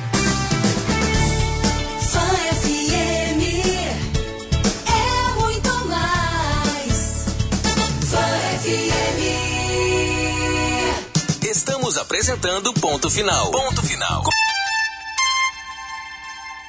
São 5 horas e 47 minutos. Nós estamos aqui no programa Ponto Final. E já, já votou? Já foi lá nas nossas redes sociais da Rádio Fã FM votar? Porque tem enquete rolando aí pra você. Qual é a pergunta? Ah, a pergunta é: você acha que quem furou ou furar a fila da vacina deve ser penalizado? Você pode perguntar e você vai lá nas nossas redes sociais, é o arroba Rádio Fan FM, no Instagram e no Twitter, vai deixar a sua opinião. Você pode mandar um áudio pra gente também pelo WhatsApp da Fan. WhatsApp da Fan é 998449970. Participe. E a gente volta daqui a pouco com as- os recadinhos das pessoas que estão mandando a aí o que, que interação elas das acham. pessoas, né, que interação. tá sendo bacana. Porque agora nós vamos receber o Dr. Raimundo Napoleão Ximenes Neto, ele é diretor do Centro de Apoio Operacional da Saúde do Ministério Público Estadual. Vamos falar agora de um assunto muito importante. Vocês fiquem bem sintonizados, porque tem muito a ver com esse tema da enquete. Então chegou o momento de mais uma entrevista. Entrevista. Doutor Raimundo, seja muito bem-vindo aqui ao programa Ponto Final na Rádio Fan FM. Boa tarde. É, obrigado. Obrigado, boa tarde. Eu que agradeço essa oportunidade aqui de, de falar sobre temas tão, tão importantes, né, tão atuais. E é, é isso, eu agradeço mesmo a todos vocês. É, é, nessa semana, né, uma semana tão importante aqui pra gente, a chegada da vacina, muita polêmica em torno também da aplicação dessa vacina. A gente, inclusive, está com uma enquete rolando aqui, conversando com as pessoas, os nossos ouvintes, as pessoas que nos seguem nas redes sociais, perguntando se as pessoas acham que é, quem fura fila na vacina deve ser penalizado. E aí é o assunto que a gente quer falar com o senhor. A população pode denunciar quem fura a fila aqui em Sergipe, na vacinação contra a Covid-19 no estado. Eu queria que o senhor explicasse para a gente como é que é feito isso e como é que, que- que as pessoas podem denunciar e que se quem denunciar é, tem garantido aí o seu anonimato. Olha, excelente. Inclusive, eu quero dizer que eu já acessei o Instagram de vocês, a rede social, a rede social de vocês, antes aqui de, de, de começar. E, inclusive, votei também porque é, eu acho que é muito oportuna essa enquete. Né? A gente está passando por um momento único, muito provavelmente nessa, né, dessas gerações que estão vivendo essa situação de pandemia não, não vão passar por outra, né? ou nem tem notícia de que viveram algo parecido, então é preciso que as pessoas se sensibilizem que a gente está vivendo um momento único, diferente e é, até nesse momento que é o momento de superação das dificuldades, que é a imunização da população, é, é inacreditável que alguém ainda pense em furar fila é, diante das prioridades. né? O Ministério Público lançou uma campanha, né? bem como você disse, eu sou diretor lá do Centro Operacional dos Direitos à Saúde, e aí lançamos essa campanha para que todas as pessoas que perceberem que há alguma espécie de é, alguém está furando a fila, que elas denunciem. O sigilo ou o anonimato, eles são garantidos né, nos canais da ouvidoria do Ministério Público, tem na- nas nossas redes sociais. E, além disso, tem o próprio número 127, né, que a pessoa pode ligar, pode fazer a denúncia. Claro, esperamos toda a responsabilidade possível nessa essa denúncia, porque vai ser um processo longo, tá? É, Eu ouvi há pouco tempo que vocês disseram, ah, chegou o, o- o lote lá da China, ou da Índia. Então, as vacinas, elas são aplicadas em duas doses, com intervalo de 21 dias. Então, tem uma série de situações que podem acontecer é, durante esse processo de imunização. Tá? Então, assim, é importante que a população esteja atenta e exerça essa cidadania. Tá? Eu acho que na democracia, o exercício da cidadania, quer dizer, o próprio cidadão, ele se posicionar, não só esperar das instituições, claro, o Ministério Público é uma instituição forte, consolidada e que está aqui presente para poder defender os direitos da sociedade. Mas o cidadão também pode se comprometer e nos acionar sempre que perceber que houver alguma situação eh, de dificuldade ou que alguém esteja eh, cometendo crime, cometendo improbidade administrativa, tudo isso. São 17 horas e 51 minutos. Estamos entrevistando o Dr. Raimundo Napoleão Jimenez Neto, diretor do Centro de Apoio Operacional da Saúde. Essa primeira fase de imunização abrange apenas trabalhadores de saúde que estão na linha de frente de combate ao vírus, Uhum. idosos e deficientes, né, indígenas, aldeados. O que acontece com quem for flagrado, descumprindo ou denunciando por furar a fila? E eu posso fazer essa denúncia aonde? Bem, é, como eu disse, a denúncia pode ser feita nos canais do Ministério Público, existe o canal da ouvidoria oficial, é, tem que é através do telefone 127, certo? E também nós temos o e-mail ouvidoria.mpse.mp.br. Ah, também cada pessoa que souber no município pode procurar o promotor da sua cidade, né? Ah, pode fazer essa abordagem ao promotor da, da cidade, pode procurar as autoridades policiais para poder denunciarem. Como eu já disse, no- se uh, o, o cidadão tiver interesse em procurar um canal da, da ouvidoria, né, através do nosso site, né, é ótimo, o sigilo e, ou o anonimato fica garantido e ele vai e faz a denúncia daquela pessoa, daquele gestor, então daquele pretenso funcionário da saúde de linha de frente, que não deveria ter, quer dizer, que não é um, um- um- um funcionário da saúde de linha frente, mas está tá tomando a vacina indevidamente, então isso será apurado com a máxima responsabilidade. É, eu deixo claro, inclusive, que hoje lá na Procuradoria é, tivemos uma reunião é, com o Procurador-Geral e estava presente a Secretária de Estado de Saúde, também estava o Procurador-Geral do Estado, é, Dr. Vinícius Thiago, e nós tratamos de temas como esse. A Secretaria de Estado da Saúde veio é, pedir apoio do Ministério Público, né, sabe da, da nossa responsabilidade, da nossa vigilância, e inclusive falar porque as outras fases que virão elas também são muito, elas, elas têm sua delicadeza. Quando vierem as pessoas com comorbidades, por exemplo, veja que uma pessoa que já é tratada pelo SUS e que já é identificada pelo SUS como uma pessoa que é cardiopata. Então, ele invariavelmente já estará na, na próxima prioridade porque ele tem uma comorbidade. Mas aquelas pessoas que apresentarem uma declaração, um atestado médico, certo? Em que medida eh, essas pessoas vão tratar com seriedade isso ou que querem simplesmente furar a fila? Eu, eu tenho, estou seguro que pode ser que seja intensificado o nível de denúncias de pessoas que queiram fraudar a fila das prioridades. Provavelmente inventar que tem uma comorbidade sem ter. Então, é importante que a sociedade esteja atenta. Isso não é uma, um- uma, uma brincadeira, né? Nós estamos passando, como eu disse, por um momento único. É preciso que a gente trate com seriedade porque várias pessoas já perderam a vida. É, várias pessoas tiveram suas vidas afetadas. Todos nós, per- aqueles que não tiveram a tragédia de perder alguém, mas nós todos ressentimos né, pelos problemas de convivência que deixamos de ter, as crianças que não puderam ir à escola, e uma, uma porção de coisas, na verdade. É, a gente. O senhor falando isso, esse assunto é tão sério, é tão importante. Até você falou de Uhum. reuniões aí, o Ministério Público, eu tenho informação aqui que o Ministério Público Federal, o Estadual Uhum. e o Ministério Público do Trabalho emitiram uma recomendação conjunta, né? Requerendo que a. Secretaria de Saúde do município de Aracaju e do Estado de Sergipe priorize os trabalhadores da saúde mais vulneráveis à Covid na aplicação das doses de vacina. Isso já recebidas, destinadas a esse público, né? No caso do Ministério Público, como é que funciona, é, como é que o senhor detalhasse para a gente, como é que funciona essa fiscalização das secretarias? Certo. É, o que, que aconteceu? É, hoje, inclusive, essa teve essa representação, ou essa recomendação conjunta dos três ministérios públicos, tá? Trabalho Federal e o Estadual, que é, que é o que eu faço parte. E o, o nosso Procurador-Geral de Justiça também, ele emitiu uma recomendação para todos os promotores de justiça que atuam na área da saúde, os 41 promotores do Estado de Sergipe, para que eles estejam vigilantes, né, fiscalizando a atuação eh, das secretarias eh, estaduais ou das secretarias municipais. Bem, o, o que é preciso deixar claro é porque o sistema de saúde no Brasil, ele foi municipalizado com a Constituição de 88. O que, que significa isso? Que existe o direcionamento da União, existe também a tarefa do Estado, mas principalmente a saúde começa nos municípios. Então, existe, tem uma, uma, nós temos que respeitar uma independência dos municípios de tratarem da sua gestão estratégica na saúde. Claro, respeitando esse escalonamento que existe. né? Então, portanto, é, o que eu, inclusive, enviei para os meus colegas, modelos de como tratar sobre o tema, era de que houvesse a, a requisição a solicitação das listas nominais das pessoas a serem vacinadas, porque a secretária de saúde disse, e também o diretor de vigilância lá sanitário me disse, olha, agora essa fase, a vacinação é nominal. Então, as pessoas que vão ser vacinadas, todas, têm uma identificação é, no nome delas.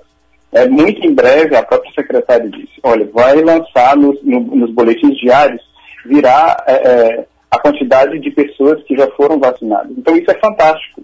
É claro que esses, todos esses elementos, esses dados que ficam à disposição das secretarias, o próprio Ministério Público exige que eles sejam apresentados e nós temos essa prerrogativa de exigir isso do poder público para que a gente faça o controle, verificar eh, se aquele nome realmente se enquadra e está na linha de frente. Nós temos vários exemplos de profissionais que fazem a- a indicação de que seriam profissionais da linha de frente, quando na realidade não são. Determinado hospital nem tem mais atendimento Covid, mas eles eh, pedem a, a, a, a, vacina. Então, na realidade, nesse momento, como apenas 38% dos profissionais de saúde do Sergipe teriam acesso, então a, prioridade é seguramente é, para aqueles que trabalham na linha de frente. Aí, são todos aqueles, né? Médicos, enfermeiros, auxiliares, técnicos, aquelas pessoas que trabalham com radiologia, enfim, que cuidam daquele, da, da parte do atendimento.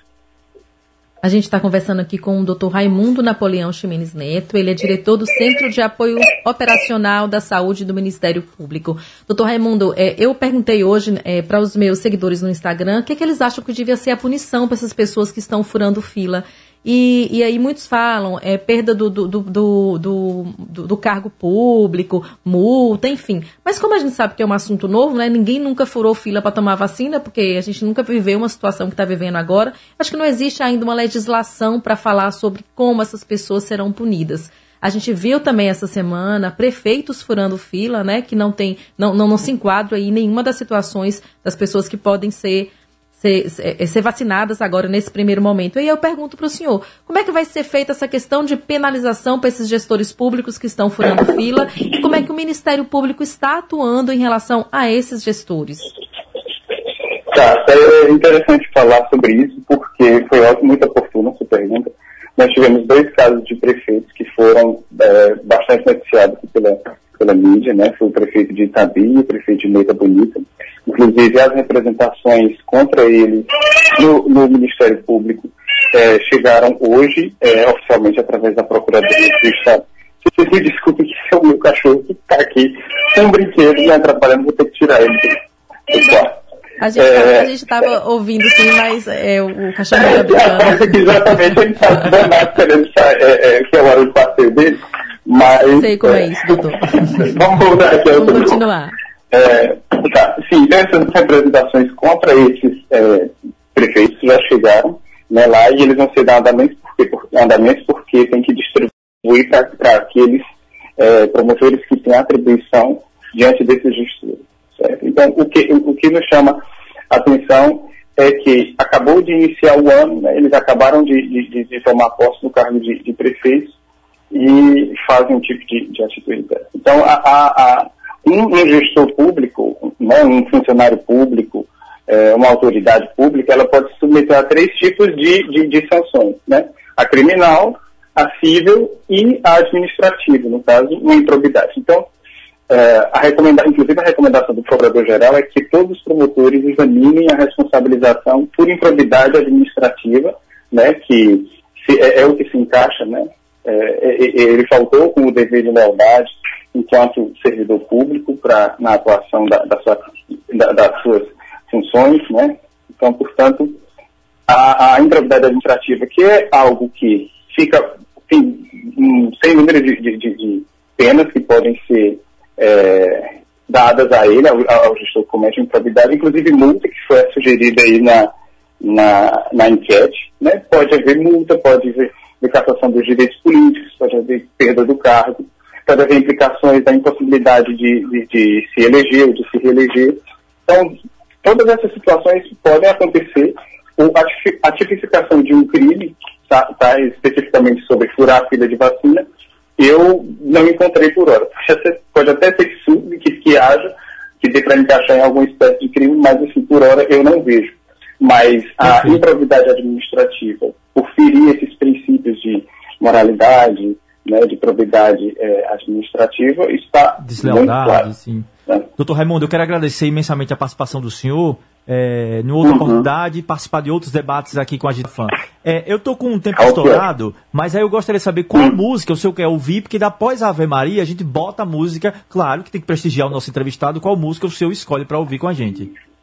Ótimo, agradeço demais. Então vai ser uma música que vai representar o meu estado de espírito, que a despeito de toda essa Ah. situação que nós nos encontramos, né, é, não passa essa vontade de Ana Vitória. Ah, perfeito. Doutor Raimundo, Tá obrigado. A gente toca logo após a Ave Maria. Obrigado pela participação. Valeu. Um abraço. Obrigada, doutor Raimundo. Boa Bom fim de tarde. semana. Boa tarde. Bom, e agora você fica com a Ave Maria. Estamos apresentando Ponto Final. Ponto Final. 18 horas 11 minutos, estamos de volta com seu programa Ponto Final. E você já sabe que tá rolando enquete. Claro, você acha, né, meu amigo, que quem está furando a fila, você pode comentar lá, né, furando a fila aí da vacina, tem que ser punido, né, no arroba Rádio Fã FM no Instagram, arroba Rádio Fã FM também no Twitter, né, e você vai estar deixando seu comentário que é muito importante. Olha, fim de semana chegou e você tem duas, duas opções. Se escolher ficar em casa, né? Você pode fazer aquele churrasquinho com a família, reunir os amigos e tomar aquela gelada. E se você escolher sair, você pode pegar um sol, ir na praia, dar aquele mergulho na piscina, ou até mesmo fazer uma visitinha aos amigos ou se encontrar com a galera do Baba. Independente da situação, eu sei que você tem uma parada obrigatória na Rede Mais Mini Mercado, anexo ao posto presidente, para aproveitar as melhores promoções e cada um melhor que a outra. Mandar um abraço aí pro nosso querido amigo Maurício da Fé Comércio, tá escutando a gente, né? Também vamos conferir as promoções. Espetinhos Bombipe a partir de R$ 15,99. Linguiça toscana Bombipe 700 gramas, 14,79. Cerveja Império Laje 600 ml, 7,99. Cerveja Império Gold, tá? 269 ml, 2,69. Cerveja Serpa Tijuca 350 ml, 4,19. Cerveja Estrela Garcia 250 ml, 4,99. Cerveja Sirius Pilsen, 600 ml, 3,99. Cerveja Sub-Zero 350, 1,79. Whisky de pá, 18 anos, 750 ml, por 259,90. Vodka Ciroc Sabores, 750 ml, 119,90. Gin Rockies, 1 litro, 23,90. Whisky Passaporte 670 ml, 29,90. Ofertas válidas de 22 de janeiro a 24 de janeiro, enquanto durarem os estoques. Beba com moderação. Rede Mais, o mini mercado da rede Presidente. Fabiano, Sayonara, deixa eu fazer uma. falar de uma coisa que eu tenho muito orgulho de fazer parte desse time. É, rasgação de seda que a gente faz aqui toda sexta-feira e diariamente quando a gente conversa entre a gente, mas que é porque é o sentimento mesmo que eu tenho. Quero falar do orgulho que, eu- que a gente tem tá aqui do programa, Fabiano, que na quarta-feira, no dia 20, não foi isso? É, Cabeça, o Fabiano, e também Cíntia. É, eles receberam um prêmio destaque do rádio pela atuação em 2020 aqui pela Fã FM. Oh, coisa boa. Né, um Jorge prêmio, então, Lins. at- através de Jorge Lins, né? É, grande por Jorge figura, Lins. Jorge Lins, um grande abraço. É um prêmio que é estendido a toda a rádio de comunicação, rede fã de comunicação e a todos nós, né? Porque Isso. aqui é um time. Então, Vibramos Eduardinho, juntos, né? Sayonara, Ive, Rafaela, Roberto Pereira, Cíntia, Ramon Coxinha, Júnior Bagaceira, todas essas pessoas, né? O Pedro Geleia e todo, todo o time Rede Fã FM. Estávamos lá com você, né? Claro, vocês estão sempre comigo no meu coração. boa. Oh. É. É, foi um prêmio muito merecido, Fabiano. Você faz toda Graças a a diferença Deus. na, na comunicação sergipana. Eu falo isso com, com muita verdade e com muito carinho. A recíproca é verdadeira. Pague um é um- docinho depois, quando puder, paga um docinho. Gostaram- um, gostaram? Eu, brigadeiro. eu, eu Gostaram acabei do quebrando a minha da coxinha? Tem docinho. uma torta Os bastidores ainda, viu? aqui, gente, Tem é um docinho, casa alemã. Ca- é. Gente, os bastidores aqui, maravilhoso. É um doce, Fabiano, viu? posso Mara- participar desse, desse bate-papo aqui? Pode, Fala, então. Boa noite. Boa noite. Olha, eu estava observando aqui a Selnara. Não olha assim não, diretor, é só para minha permissão. é, Selnara ia e voltava. Ia e volta se segurando que ela tá de regime. Eu Ela comi um vermelha. docinho. Ela pegou o docinho. comi um docinho. Aí. Olha, vamos com música no clima da sexta-feira. Daqui a pouco tem a nossa live com o DJ Ives. O ponto final volta já. Tem música, tem clima. Sextou. Estamos de volta para o ponto final, 6 horas e 18 minutos. aniversário, viu? Essa semana foi aniversário do Paulão da série G Estruturas. Mandar um abraço pra ele. Nós estamos ao vivo pela Rede Fã FM. Grande merecedor, um grande amigo, um grande, um grande irmão. Parabéns, Paulão! Parabéns, Paulão. Valeu! Grande Paulão, figura do bem, merecedor. Acho É, maravilhoso, notícia, porque- chegou notícia aí do 13 terceiro do governo do estado, viu, Eduardo? Sim. Desculpe que eu lhe Não, dizer interrompi. que eu acho maravilhoso. Você liga para Fabiano, Fabiano coloca você no ar. Você é, você- verdade. É verdade. Ó, saiu uma nota pública agora aqui, já no final da tarde, de uma notícia boa para os servidores aí do Estado. Viu É que o governo anunciou o pagamento do 13º salário no mês de aniversário do servidor e também será pago um valor referente às férias que estavam suspensas em virtude da pandemia. É, o governo do estado informa que pagará a primeira parcela do 13º salário de 2021 nos meses de aniversário dos servidores estaduais ativos, inativos e os comissionados. A segunda parcela será acreditada no mês de dezembro, resolvendo de uma vez por todas a questão do 13º salário dos servidores, que não acontecia há cerca de quatro anos.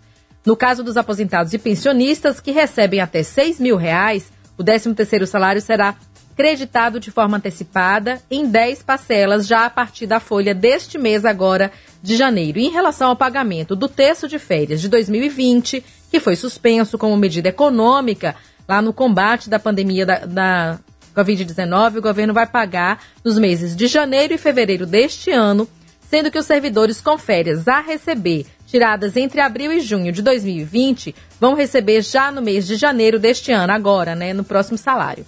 Já aqueles que têm direito a receber o pagamento referente às férias entre julho e dezembro do ano passado vão receber no próximo mês de fevereiro. O governo do estado informa que no ano de 2021 o pagamento de férias segue o cronograma normal. Olha aí que boa notícia para os servidores públicos estaduais. É isso aí. Chega mais uma notícia aqui em primeira mão. Bolsonaro e ministro vêm a Sergipe, né? Em Sergipe. O presidente Jair Bolsonaro vai voltar a Sergipe nesta quinta-feira, né? Da semana que vem agora. Com ele estará o ministro da Infraestrutura, Tarcísio Gomes Freitas. Eles vão participar do ato de liberação para o tráfego da nova ponte da BR-101 lá em Propiá. Então, confirmada a presença do presidente Bolsonaro em Aracaju, na, em Sergipe, na quinta-feira. Já falar que é, olha só, é possível já emitir o boleto para o licenciamento anual de veículos 2021 aqui em Sergipe com desconto de 10% no IPVA e vencimento em 26 de fevereiro. Para isso, os proprietários devem acessar o site do Detran na opção veículo, licenciamento anual, emissão de documento de arrecadação. A partir deste ano, não serão mais enviados os boletos para as residências. É, fique atento aí então. Defesa Civil encerra a primeira fase de credenciamento de pipeiros, né? Carros-pipas, não é isso? Exatamente, para os municípios que chega, que- viu? Credenciamento de pessoas físicas e jurídicas para o transporte e distribuição de água potável para o consumo humano por meio de caminhões-pipas para atender os municípios sergipanos em situação de emergência ou estado de calamidade pública em virtude de estiagem ou seca que tenha sido homologada pelo governo estadual, reconhecida pelo governo federal na operação Carro-Pipa no exercício de 2021 foram concluídas nesta quinta-feira né, com 33 pessoas físicas e jurídicas cadastradas. O credenciamento foi realizado pelo governo do estado de Sergipe por meio do Departamento Estadual de Proteção e Defesa Civil, DEPEC, com o objetivo de atrair o maior número de interessados possíveis para atendimento das demandas imediatas. É bom lembrar que essas pessoas vão trabalhar aí nesses municípios, né, que, que entraram em estado de calamidade ou de emergência por conta da seca ou da estiagem prolongada aqui no sertão de Sergipe, principalmente da- das regiões do Alto Sertão e do Centro-Sul sergipano. E agora a gente vai com mais notícias aqui, é, porque Só, as... fi- só finalizando, com a sua permissão, é, Sayonara, existe 11 municípios sergipanos que declara- declararam já a situação de emergência em virtude da estiagem e da seca. É, são eles no Alto Sertão, Canidé de São Francisco, Poço Redondo, Monte Alegre, Porto da Folha, Nossa Senhora da Glória, no Agreste. Né? E no Agreste são os municípios de Carira, Pinhão, Frei Paulo e Nossa Senhora Aparecida. E no Centro-Sul, Tobias Barreto e Poço Verde. Exatamente. E as normas e diretrizes operacionais para matrículas online nas instituições educacionais da rede pública estadual para o ano letivo de 2021 já foram definidas por portaria ontem, de acordo com a Secretaria de Estado da Educação, do Esporte e da Cultura, a SEDUC. O processo de matrícula online será realizado no portal da matrícula, no endereço eletrônico da SEDUC, onde vai ser possível verificar a relação das escolas, os respectivos níveis, modalidades de ensino e o número de vagas. Durante todo o período de matrícula online, as unidades de ensino vão disponibilizar para a comunidade os seus laboratórios de informática e outros equipamentos, bem como servidor para auxiliar os interessados na realização do procedimento em seus horários de funcionamento. A matrícula online é organizada da seguinte forma: matrícula confirmada, que corresponde à matrícula automática, gerada com a conclusão do ano letivo, sendo efetuada pela própria escola por meio do Sistema Integrado de Gestão Acadêmica, SIGA. Matrícula de ingressos e de aluno candidato à rede. Todos os alunos com matrículas, matrícula confirmada que realizaram atividades escolares serão aprovados e os que não realizaram serão encaminhados por classificação progressiva para o ano série subsequente. Veja agora essa notícia. A festa de Bom Jesus dos Navegantes, que aconteceria entre os dias 28 e 31 deste mês, ela foi cancelada. O pároco José Bispo dos Santos disse que uma nova data será programada para a realização do evento, mas ainda, essa data ainda não foi definida, então ela foi adiada, né?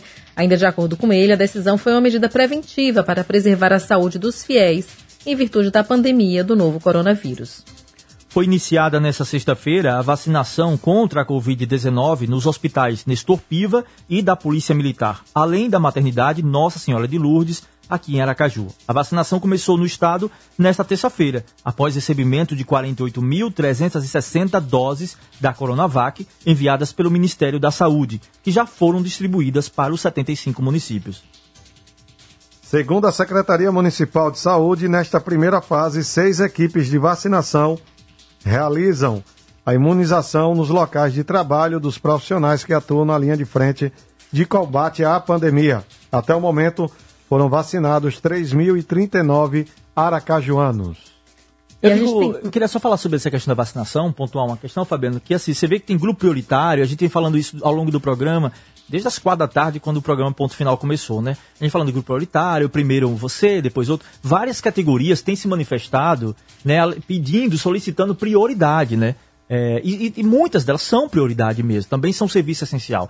Os caminhoneiros também não pararam, né, os jornalistas também entraram com ação, com pedido junto ao governo do estado para serem vacinados no grupo prioritário, né? Acho que tudo, assim, eu acho que todo mundo é essencial.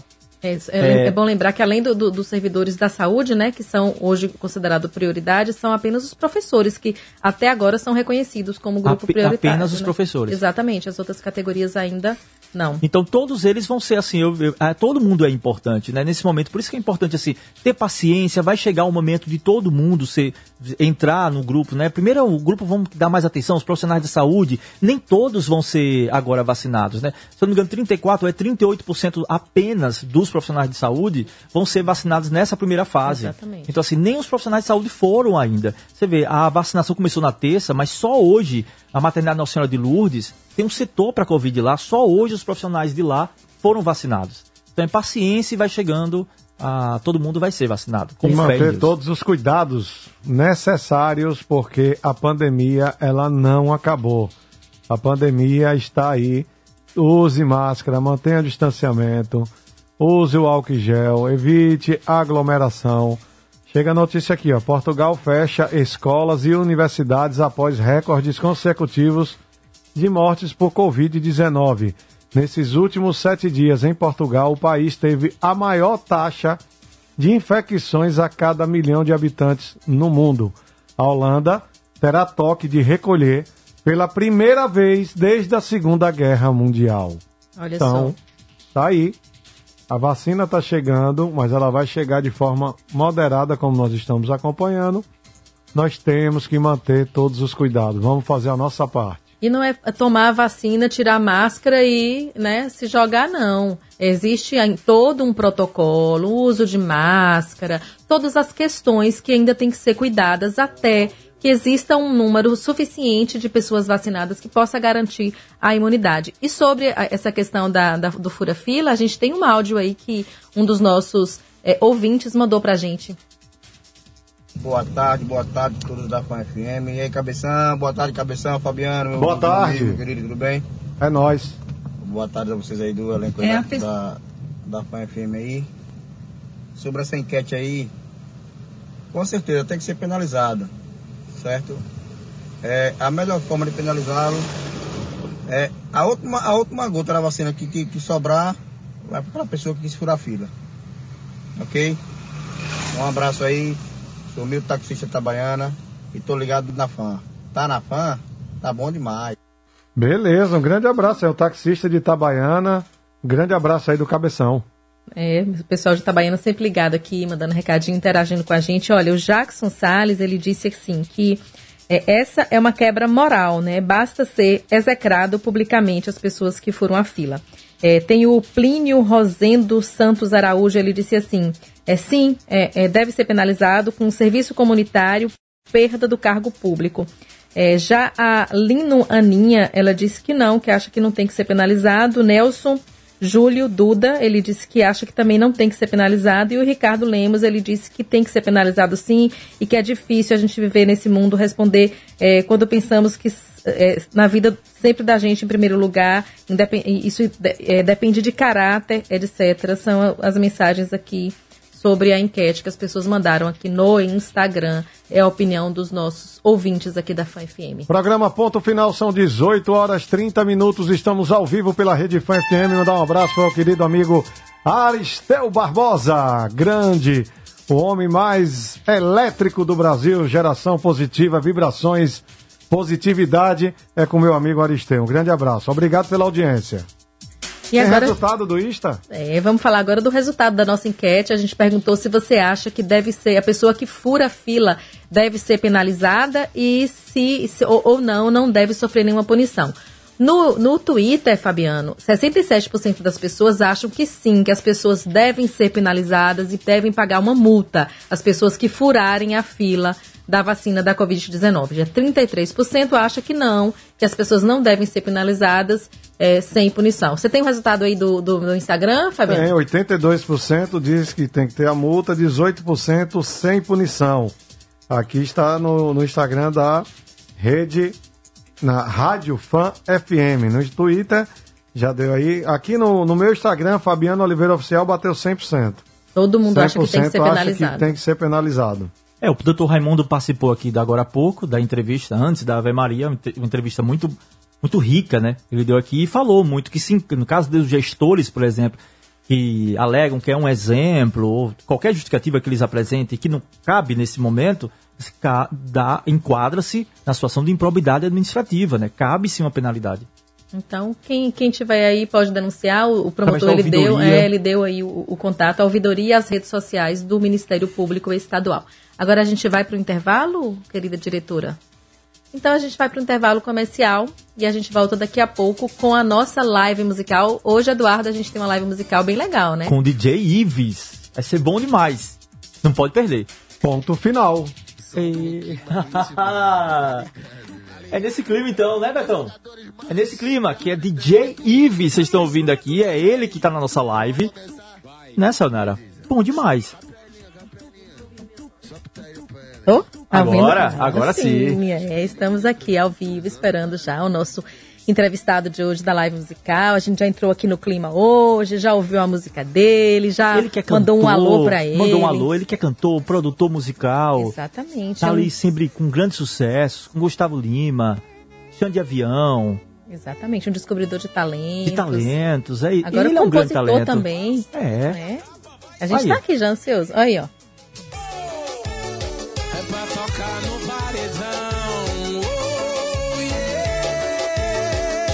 Clima de sexta-feira, Eduardo. Vai ter reggae quando sair daqui hoje? Tem. Você? Ou vai ter muito forró? É. Ou vai ter muito forró, Você entendeu né? o reggae, é, né? entendi. Vai ter uma cervejinha, né? Você vai ter Não, um vinho. eu tô de dieta. É, você tô- tá tô, controlado, você tô tá- light, você tá tô exemplar, light. você Tô, tá tô. exemplar. Aí pra minha Nutri ficar orgulhosa de mim. Aqui, né? Quando e está aquele ao vivo. docinho, ela pode tomara tá. que ela não esteja ouvindo, né? ficar Aqui, ó, que essa história muda, viu? É, né? Pois é, pessoal, vai entrando na live aqui, arroba Rádio Fã FM, você tá ouvindo a gente pela rádio, tá com o celular? Então vai lá, sintoniza ali, ó, arroba Rádio Fã FM. Veja como Sayonara hoje veio bem produzida, só pra vocês. Passei até batom hoje pra live. É isso? É. Tá vendo? Vem ver o estúdio laranja, esse estúdio que é incrível, esse estúdio aqui. Todo mundo quer ver, cobiçadíssimo o estúdio da fã. Mandar um beijo pro pessoal que tá aí, ma- mandando um recadinho pra gente aí pelas redes sociais, né? As pessoas estão sempre aqui atentas, participando, mandando comentário. Hoje foi bem, bem movimentada aqui a nossa Verdade. enquete. As pessoas falaram muito, porque é um assunto que mexe muito com, com a gente, com a vida da gente, com a vida das pessoas que a gente ama, né? Quando a gente vê alguém furando fila, então as pessoas participaram bastante hoje aqui da nossa enquete. Eu coloquei uma caixinha de, de, de comentário lá no meu Instagram. As pessoas mandaram muito, eu falei, li aqui os comentários e fico até muito agradecida a vocês aí, meus queridos amigos, seguidores do Instagram, com essas mensagens. Então você que chegou agora, olha só, nosso programa começa às quatro da tarde. Desde as quatro a gente tá aqui juntinho, né? Com muita informação, entretenimento, tem música. E agora tem essa live. Que a gente já tá na ansiedade, fechar ouvindo a musiquinha aqui, ó, a voz dele aqui de fundo. DJ Ives. Quem não quer sou eu. Quem não quer sou eu. O bom é que eu tenho que botar os óculos para ler os comentários aqui, que a gente já tá ao vivo aí pelo Instagram também, além de estar ao vivo pela rádio, né? Os nossos. Mandar um ouvintes. abraço pro pessoal que tá entrando aqui na nossa live, Jamile, Jamile Paixão, é, Ra- Rangel, deve estar Cláudia também, Giovânia, todo mundo já entrando aí, daqui a pouco participa. Fa- faz uma pergunta que a gente manda aqui pro DJ Ives também, participa na nossa live. Vai lá, deixa sua pergunta, manda sua carinha, manda seu emoji, manda pra Sayonara também. Manda pra Eduardo. Manda, manda. A gente gosta dessa É. participação.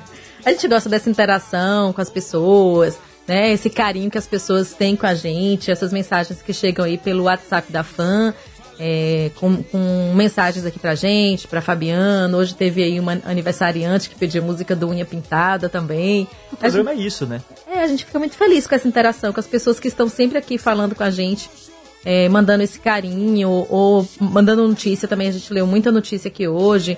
Falamos da chegada dessas, dessas doses da, da vacina que chegaram hoje da Índia. Tâmara Oliveira escutando o programa, e Fabiano mandando um abraço pra Tâmara também. Coisa boa, Tâmara. Como é que vai? Tudo bem?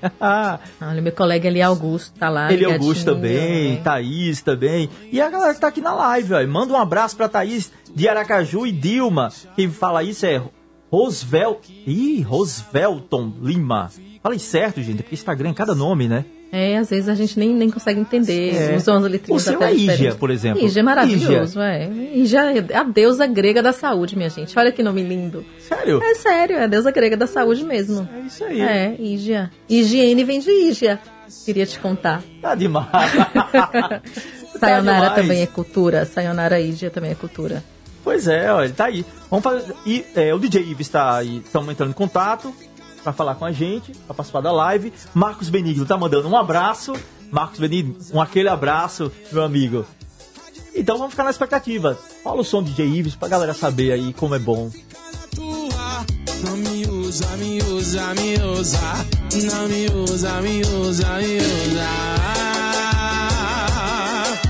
Essa daqui dói até no copo, viu? É mais uma do DJ. Ô, meu ponto fraco. Conhece os meus gostos. Live. Tudo que me deixa, tudo que me Estamos em deixa. contato com ele? Já tá ao vivo? É isso? Alô, meu amigo DJ Ives, tá ouvindo a gente? Oi? Aê, agora! Tá ouvindo a gente bem? Estamos ajustando o áudio. Estamos ajustando. É uma live sobre a benção Nossa Senhora da Banda Larga. Exatamente, eu lembrei de você agora. lembrou dela, né? Sobre a proteção dela, viu? Então vamos pedir pra Nossa Senhora da Banda Larga ajudar a gente aí com essa conexão com o DJ Ives. Já tá aí? Agora foi, Olá! Você que está sendo tão esperado aqui por a gente hoje, boa noite! Seja muito bem-vindo aqui ao programa Ponto Final, aqui na Rádio Fã FM. Obrigado, meus amores. Coloquei até um filtrozinho no meu rosto aí, acho que vocês viram, não foi? Ô, ô, ô, nossa produção, joga um filtro aqui na gente. Não precisa É, disso, não. por favor, Daqui pra cá também nossa joga produção, um é, exatamente. Joga um filtro lá de cá que também, que daqui não tá fácil, não. É. Tudo bem, né, meu amigo? Boa noite, Sayonara. Boa noite, Eduardo. Boa noite, Fabiano. Como é que vocês estão nessa noite de sexta-feira? Estamos aqui tudo animado para essa Sexta. sexta-feira já ouvindo sua voz, viu? Sexta, é com você, então não tem, como, não tem mau tempo, não. Ô, ô, ô, ô Ives, sabe o que eu quero se perguntar, começar perguntando você? É, você, como produtor musical e agora compositor, assim, você tá. cantor, né? Cantor, compositor, produtor musical, agora como cantor. Como é que. é, Você se sente agora realizado? Faltava isso pra você? Cara, pra ser bem sincero, eu já passei por uma experiência de quase virar um cantor alguns anos atrás, né? Aonde eu lancei o primeiro CD que tinha uma música chamada 0102 e fez uma zoada muito grande. Quem terminou gravando foi o Gabriel Diniz no tempo. Ele me apadrinhou, ele queria entrar no projeto junto comigo. Só que aconteceu muito rápido a relação de DJ Ives, compositor, com várias músicas tocando. DJ Ives, produtor musical, assim que eu tinha entrado no avião de forró. E um CD que explodiu, que até explodiu em Alagoas, um CD que era chamado Sereste de Luxo. Aí eu não quis seguir em frente com a carreira de artista, porque como aconteceu muito rápido e parece até engraçado, mas o primeiro show que me mandaram eu fazer, a grade do evento era Wesley Safadão, Léo Santana e DJ Ivo Sereste de Luz. Ah, caramba. Só coisa de peso, É. né? Amém. Porém, quando eu subi no palco, que eu abri a cortina, botei só a cabeça pra ver, tinha muita gente. Eu- onde, onde meu CD realmente tinha explodido lá. O tempo foi na cidade de Arapiraca, se eu não me engano. E a galera disse, cara, todo mundo veio cedo pra te ver. Aí eu disse, cara, eu vou cantar mais não, velho. Com medo. Se intimidou. Intimidei, então assim, eu realmente não queria fazer o show, mas eu terminei começando o evento. Deu 40 minutos de show, cheguei pra o Perdigão no tempo lá disse, cara, eu vou parar o show. Aí ele, Nossa. não faça isso não, pelo amor de Deus. Aí eu, beleza, enrolei até encerrar. Por que eu cheguei a essa conclusão? Porque até então não tinha caído a ficha. E quando caiu a ficha, realmente, que eu comecei o show, olhei pro público e tinha negócio de mais de 4 mil pessoas ali me vendo, eu disse, cara, eu não sou mais só produtor e compositor, eu tô aqui como artista, então a, a, a pressão na hora foi muito grande, né? Então, depois disso, eu não quis continuar com essa carreira fazendo shows. Muita gente queria que eu tivesse continuado, mas eu não continuei. E parei para focar e concretizar essa parte do DJ Ives produtor e DJ Ives compositor.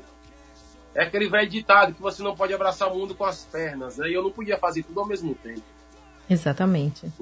É. E, e é interessante, né? realmente, Porque essa- essa- Pode falar. existe um peso de você estar é, por trás, né, né, por trás do- do- dos artistas, por trás das pessoas que, que mostram a sua cara ali, produzindo, compondo, e outro peso é você dar a cara a tapa, tá ali pra, pra, pra é, as pessoas é, gostarem ou não, e, e acho que tem que ter toda uma preparação para isso. Eu acho que foi isso que você fez nesse tempo que você estava se é, preparando para assumir a sua veia artística também. Você está dizendo assim, ah, é, entrar no mundo artístico. Um compositor também eu acho que já é um artista, né? um grande artista. Escrever músicas é, é- é ser artista, mas para dar a cara a tapa, para mostrar seu rosto e dizer assim, olha, estou aqui também para cantar para vocês, para mostrar minha voz, para mostrar que eu tenho talento é, de, de cantor e compositor também.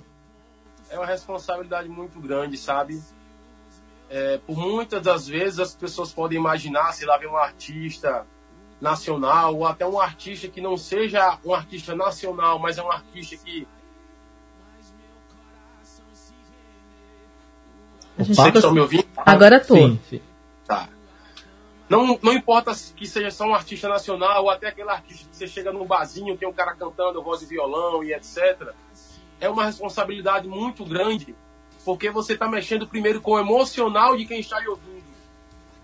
Então, daí você tira a responsabilidade quando o artista vai crescendo, e é maior, e é maior, chegando no nível nacional. Então não é fácil, não é brincadeira.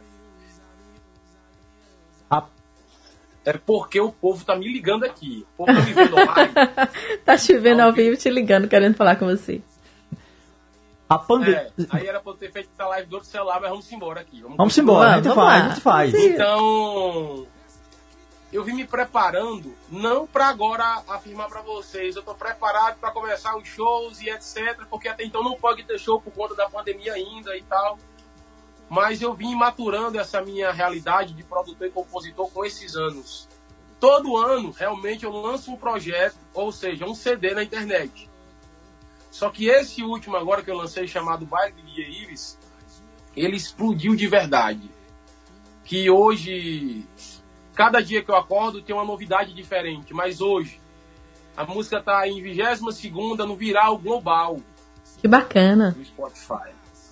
Ela tá em quarta hoje no Viral Brasil, tá em décima quarta, se eu não me engano, ou é décima quinta no top 50 do Brasil. Então, assim, hoje, a realidade para um artista, não importa que ele esteja começando ou já começou, quando a música acontece, é uma coisa muito louca. Não tem como ter um controle. Hoje, eu não tenho mais controle sobre a música, a música foi embora. Hoje, a mesma música que eu lancei, tem menos de um mês atrás, chamada Esquema Preferido, o Barões da Pisadinha também lançou ela agora. Lançaram hoje. Então, assim, eu só fiz soltar no mundo e a música foi. Hoje em dia, com, com tanta tecnologia que a gente tem, é, é uma velocidade muito grande. Isso. Responsabilidade grande. É verdade. Tem, o- tem Essa pessoal. pergunta aqui é para me responder? É, sim, o pessoal pergunta. É isso que eu ia dizer. O pessoal perguntando aqui. Vamos, vamos, vamos interagir um pouquinho com o pessoal? Bora. Lê aí, Sayonara. Tô perguntando aqui, ó. Eu, eu leio, eu leio. DJ, fala do medo que teve de assumir as teclas do Romin quando chegou a Fortaleza. E kkkk. O Rominho é um artista aqui do Ceará que quando eu cheguei em Fortaleza ele tinha um projeto chamado Forró Estourado. Foi o primeiro cara que me deu a oportunidade, né? Ele que me trouxe para o estado do Ceará, para Fortaleza. Para quem não sabe, eu sou de uma cidade chamada Santa Rita, lá na Paraíba. Paraíba. Né? Próximo, é, próximo a João Pessoa. E encurtando a história, porque é muito longa, eu só sei que eu nunca tinha viajado para fora do meu estado, não, tinha, não tenho família no Ceará, nem muito menos em Fortaleza. E no primeiro dia que eu cheguei em Fortaleza, eu já cheguei com a passagem de voltar para casa. Era o único dinheiro que eu tinha. 150 reais no bolso. Quando eu cheguei, que eu vi a banda do Rominho com os meus olhos, conheci ele pessoalmente, conheci a galera dele, que os caras tocavam pra caramba, velho. E a banda era muito, muito top, sabe, pra minha realidade do tempo. Isso era em 2012. Quando terminou o ensaio, eu cheguei pro Rominho e falei, irmão, você vai me desculpar. Eu tô voltando pra rodoviária e vou pra casa. Não vou ficar aqui, não.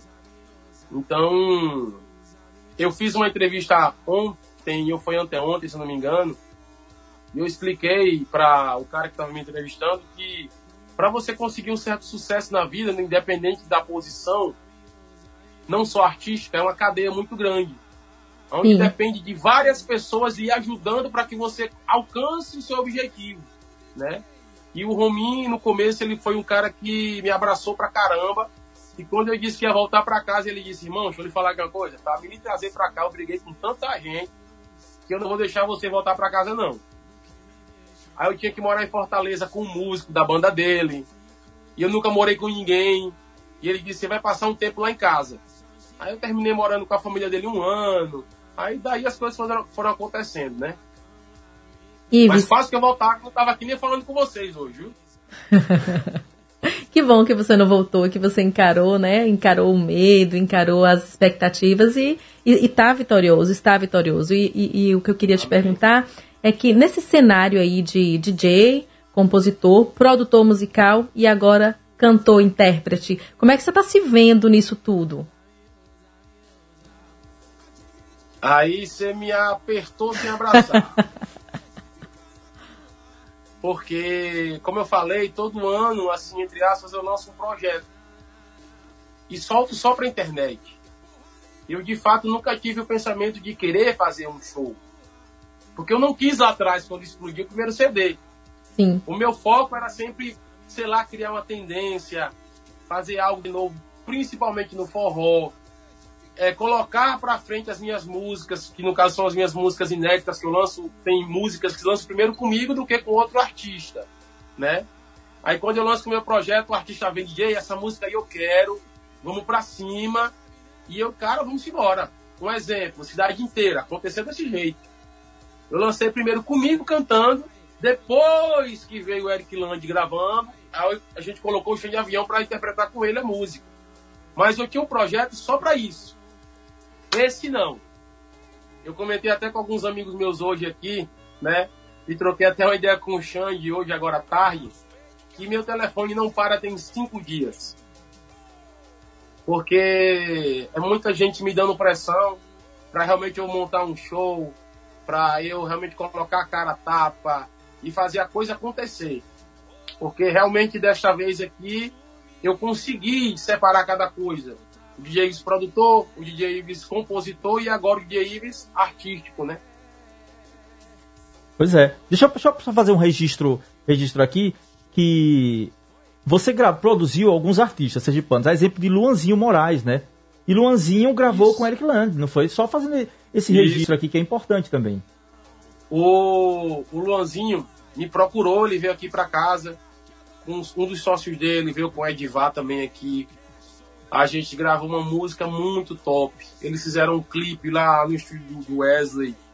Que, graças a Deus, a música ficou muito boa, né?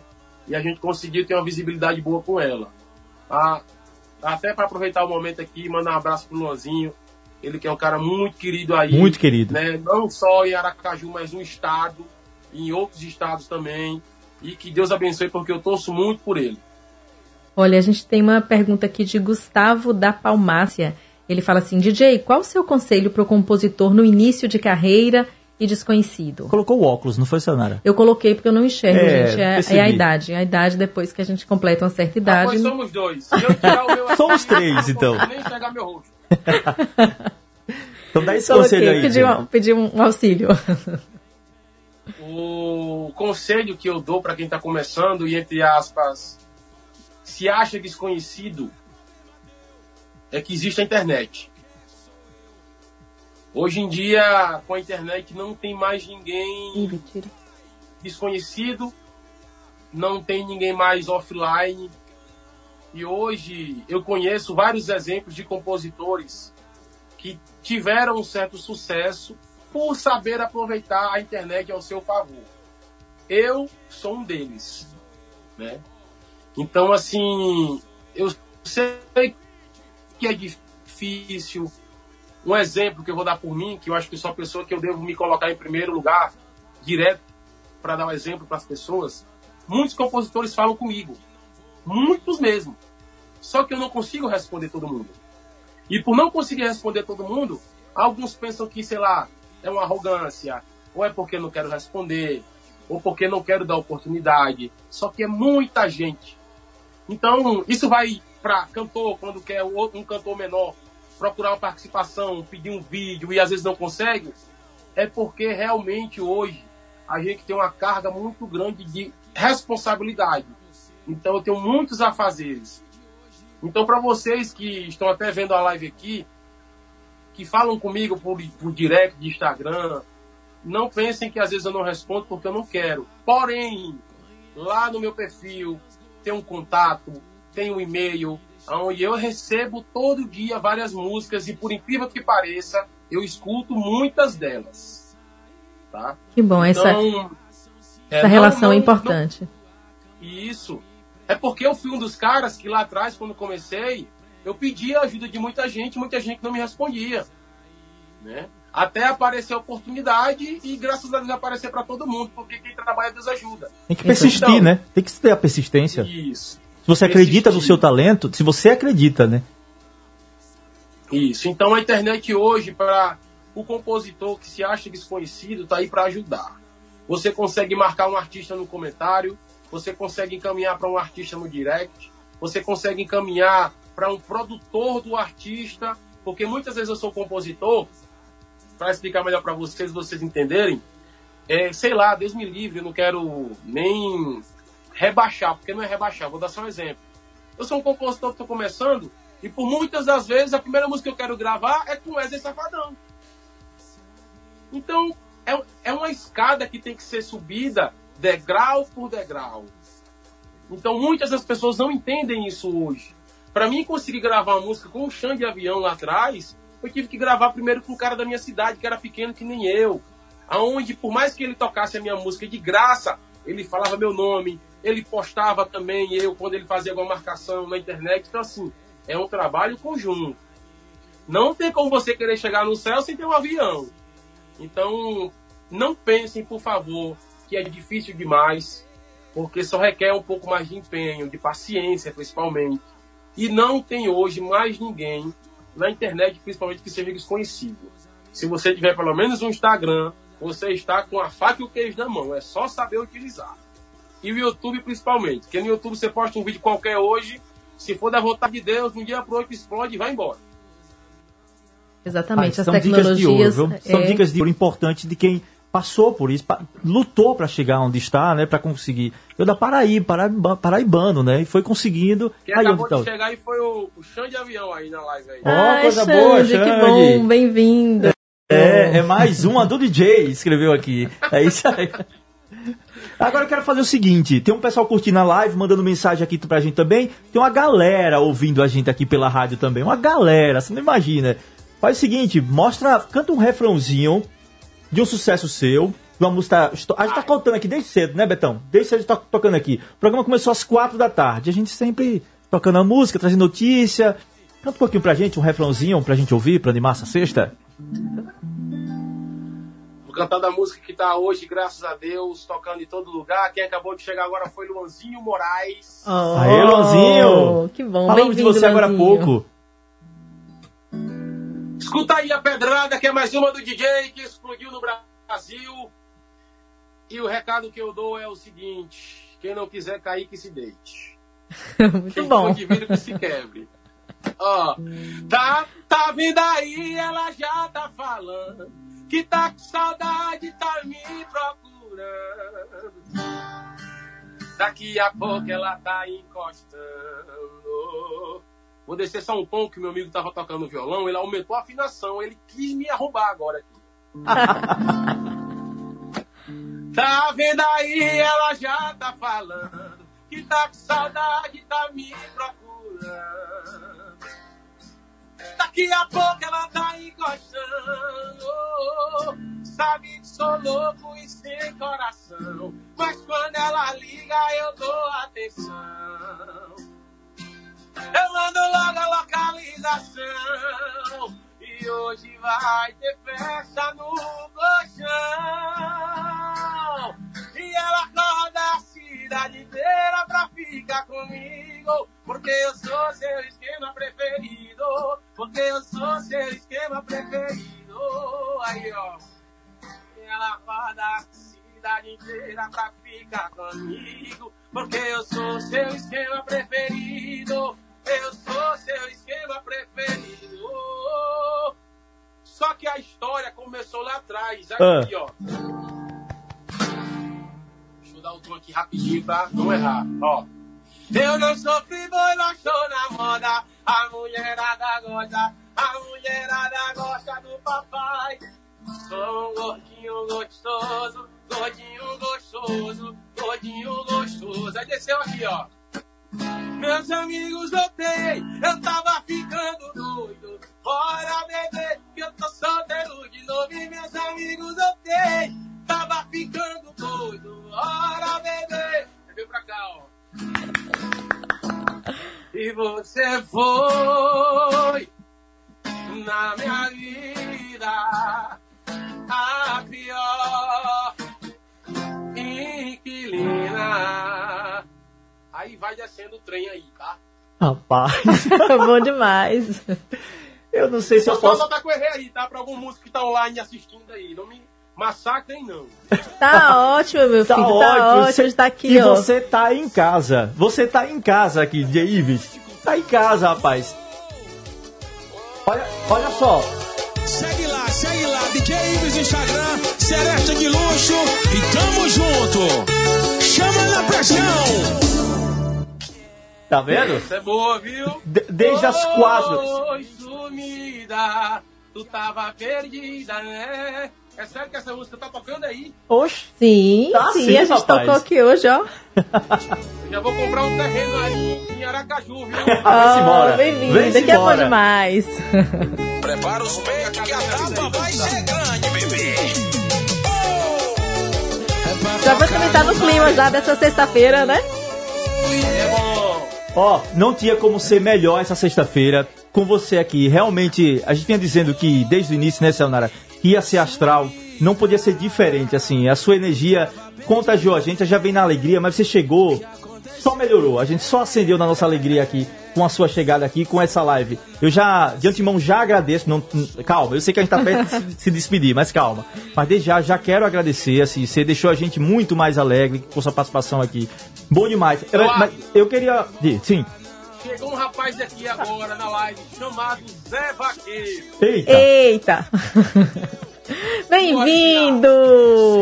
Essa live só tem gente boa, Tá só tem estourada, gente do bem. né? Tá, tá estourada. Ó, desculpa ter te cortado.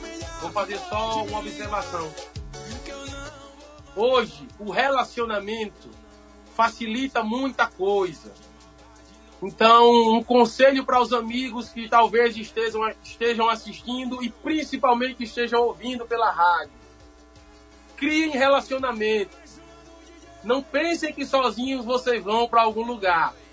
Dependam de pessoas boas ao seu redor. Um exemplo disso, para mim tá aqui agora, graças a Deus, Deus colocou na minha frente, no meu caminho, N artistas que me ajudaram a chegar aqui até agora. Então, criem um bom relacionamento, que isso não é nem só pro lado profissional e pessoal, é para o de vida mesmo, sabe? É, é, um- é uma meta que todo mundo tem que ter. Aí. Que bacana, viu, Ives? Você chegou aqui, DJ. É, passou tanta, tanta mensagem para as pessoas que estão aí na carreira, Conselhos, tentando, né? tantos conselhos bacanas, é, com a sua simplicidade, cantou pra gente, contou sua história, sua trajetória, recebeu aqui nessa, na- nesse bate-papo da gente, você na sua casa e a gente aqui na casa da gente na Rádio Fã, é, artistas famosos, conhecidos no, no, no Brasil inteiro, no mundo. Então a gente está muito feliz com essa interação que você nos proporcionou Isso, na tarde de isso é muito legal, me permita, Sayonara, é, Ives, me permita, por favor. É, isso é muito importante nesse momento que nós vivemos, né? Ainda de pandemia, ainda estamos no momento assim, tem gente morrendo. Aqui em Sergipe, de Ives, aqui em Sergipe a gente tem pessoas morrendo ainda, uma média alta de pessoas morrendo, né? De internações. Então, nesse momento, a FAN, aqui a, a FM, o programa Ponto Final, né, com sua participação aqui, vem trazer um momento de, de, né, de alegria nesse, nessa fase que nós vivemos. Isso é, isso é muito bom. Eu quero dizer também, assim, eu- e eu quero perguntar a você se a pandemia, falando nela, é, fez bem pra você. Assim, eu digo, mentalmente, você produziu mais durante a pandemia? Eu vou dar um exemplo de. Eu sou um cara muito medroso. Quando apareceu essa, Deus me livre, infelicidade de pandemia e de corona e de tudo que não presta, eu fui um dos caras que, antes de realmente ter esse surto doido, eu fui pro supermercado, fiz o que você imaginar. Parece que eu tava me preparando para uma guerra. Porque eu prezo muito pela saúde. Não minha, porém dos meus amigos e da minha família principalmente. E como, quando se iniciou a pandemia, a minha mulher estava, estava grávida, aí eu fiquei com mais medo ainda. Porque não tinha vacina, ninguém sabia nem que remédio tomar. O Xande no tempo também tinha pegado, infelizmente, ele e a Isa. Então, cara, eu fiquei traumatizado. né? Tive crise de ansiedade pela, pelo excesso do medo. E, por incrível que pareça, que não é uma coisa boa, eu terminei ficando doente. Tanto Nossa. que eu me preservava para não ficar, terminei ficando. Então, assim, não desejo para ninguém. Sei que é uma coisa que Deus me livre, só sabe quem passa. Eu não fiquei internado, porém eu também não fiquei tão bom, tão legal. Minha mulher também teve, tem uns meses atrás, só que graças a Deus ela teve muito depois que teve a neném. Porém, mediante toda a tragédia que vem acontecendo, eu não pausei o meu trabalho. Sim. né? Eu, eu continuei compondo, continuei produzindo, é, as coisas continuaram acontecendo, por mais que com, com limitações, porque shows não podem acontecer.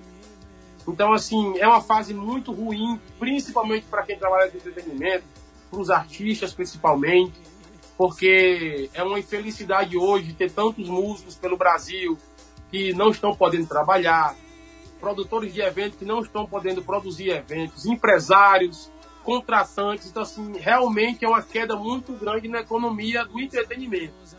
Mas, para quem tentou de todo jeito aproveitar-se um pouco do momento, não estou falando da doença, jamais, para ninguém interpretar de uma forma errada, mas da pausa, onde realmente muitos artistas deram uma pausada, deram time, outros foram mais inteligentes, lançaram músicas, lançaram alguns projetos, compositores pegaram o momento para focar em compor, e eu fui um desses, graças a Deus. Exemplo disso, a música Só Basta Você Me Ligar, que foi lançada no começo da pandemia, foi uma das músicas que mais tiveram visualizações, ou a, a que mais teve, não, sei, do ano de 2020. Cidade inteira também. Então eu aproveitei esse tempo em casa para estar focando no que eu já tinha lançado. E mesmo ainda com essa pandemia, eu foquei, eu, eu foquei no caso, para lançar esse último trabalho, né? Que eu consegui fazer do Xande, do Zé Vaqueiro, que foi um estouro muito doido, que ninguém, entre aspas, conseguiu entender, né? E agora, por último, esse trabalho pessoal que eu sei, que vocês tanto me perguntaram aqui agora. Então, assim, eu soube muito bem administrar esse momento da, da pandemia em casa. Que bom, que bom. Olha só, a gente fica muito grata a você por estar aqui com a gente. A Não. gente já estourou Não. o tempo aqui Não, não, muito. a, a gente já estourou o tempo do, do próximo programa. Que nada, foi ótimo. Foi a gente está muito grata a você pela conversa, pelo bate-papo, pela música, pelo sorriso, né? Por, por nos fazer é, é, sorrir e sonhar também as pessoas aí que estão no meio artístico. Muito obrigada, parabéns pelo seu trabalho. E a gente espera você aqui em Aracaju, na Rádio Fã FM, para conversar pessoalmente quando você estiver já viajando e fazendo show. A gente te espera aqui rezando que essa vacina comece a imunizar bem as pessoas e, e que a, a vida, a vida siga para todo mundo, para os artistas e para a gente também. Receba um abraço carinhoso de Sergipe. Todo Sergipe, receba esse abraço. E muito obrigado pela sua Deus abençoe participação. cada um de vocês. Obrigado pelo espaço. Abraço pra galera da Augusta, abraço pra galera da Rádio Fã, pra você, Sayonara Eduardo, Fabiano. Fabiano tá te mandando um abraço. Muito obrigada, meu querido. Um beijo para você. Um abraço, Até a valeu, próxima, obrigado. viu? Uma ótima sexta. Tchau, tchau. Valeu. Bom demais, bom demais. Pena Passa que acabou. a é. live. Eu acho que podia ser maior o tempo da live. A gente É. reivindicar isso aqui. E a Rafaela tá ali, né? É, é, poxa, mas foi bom. Foi bom, foi ótimo, foi ótimo. Tô super feliz. Pena que acabou nossa sexta juntos, mas sexta-feira que vem tem mais. Estamos de volta. Né? A gente vai estar de volta, já estamos com saudade. Eu adoro estar aqui com vocês todos, com você, Eduardo, também. Ah, também. e vocês, muito obrigado pela companhia. A gente se vê na próxima sexta-feira. Um grande abraço. Tem programa retado. Ah, sim. Fabiano Oliveira, Ramon Coxinha, Geleia. A sexta-feira aqui, a- o fim de semana aqui na FAN é bom demais. Imperdível. Valeu. Beijo pra todos vocês. Até semana que vem. A Fã FM acabou de apresentar. Ponto final. Até a próxima sexta. Na Fã FM. Fã FM.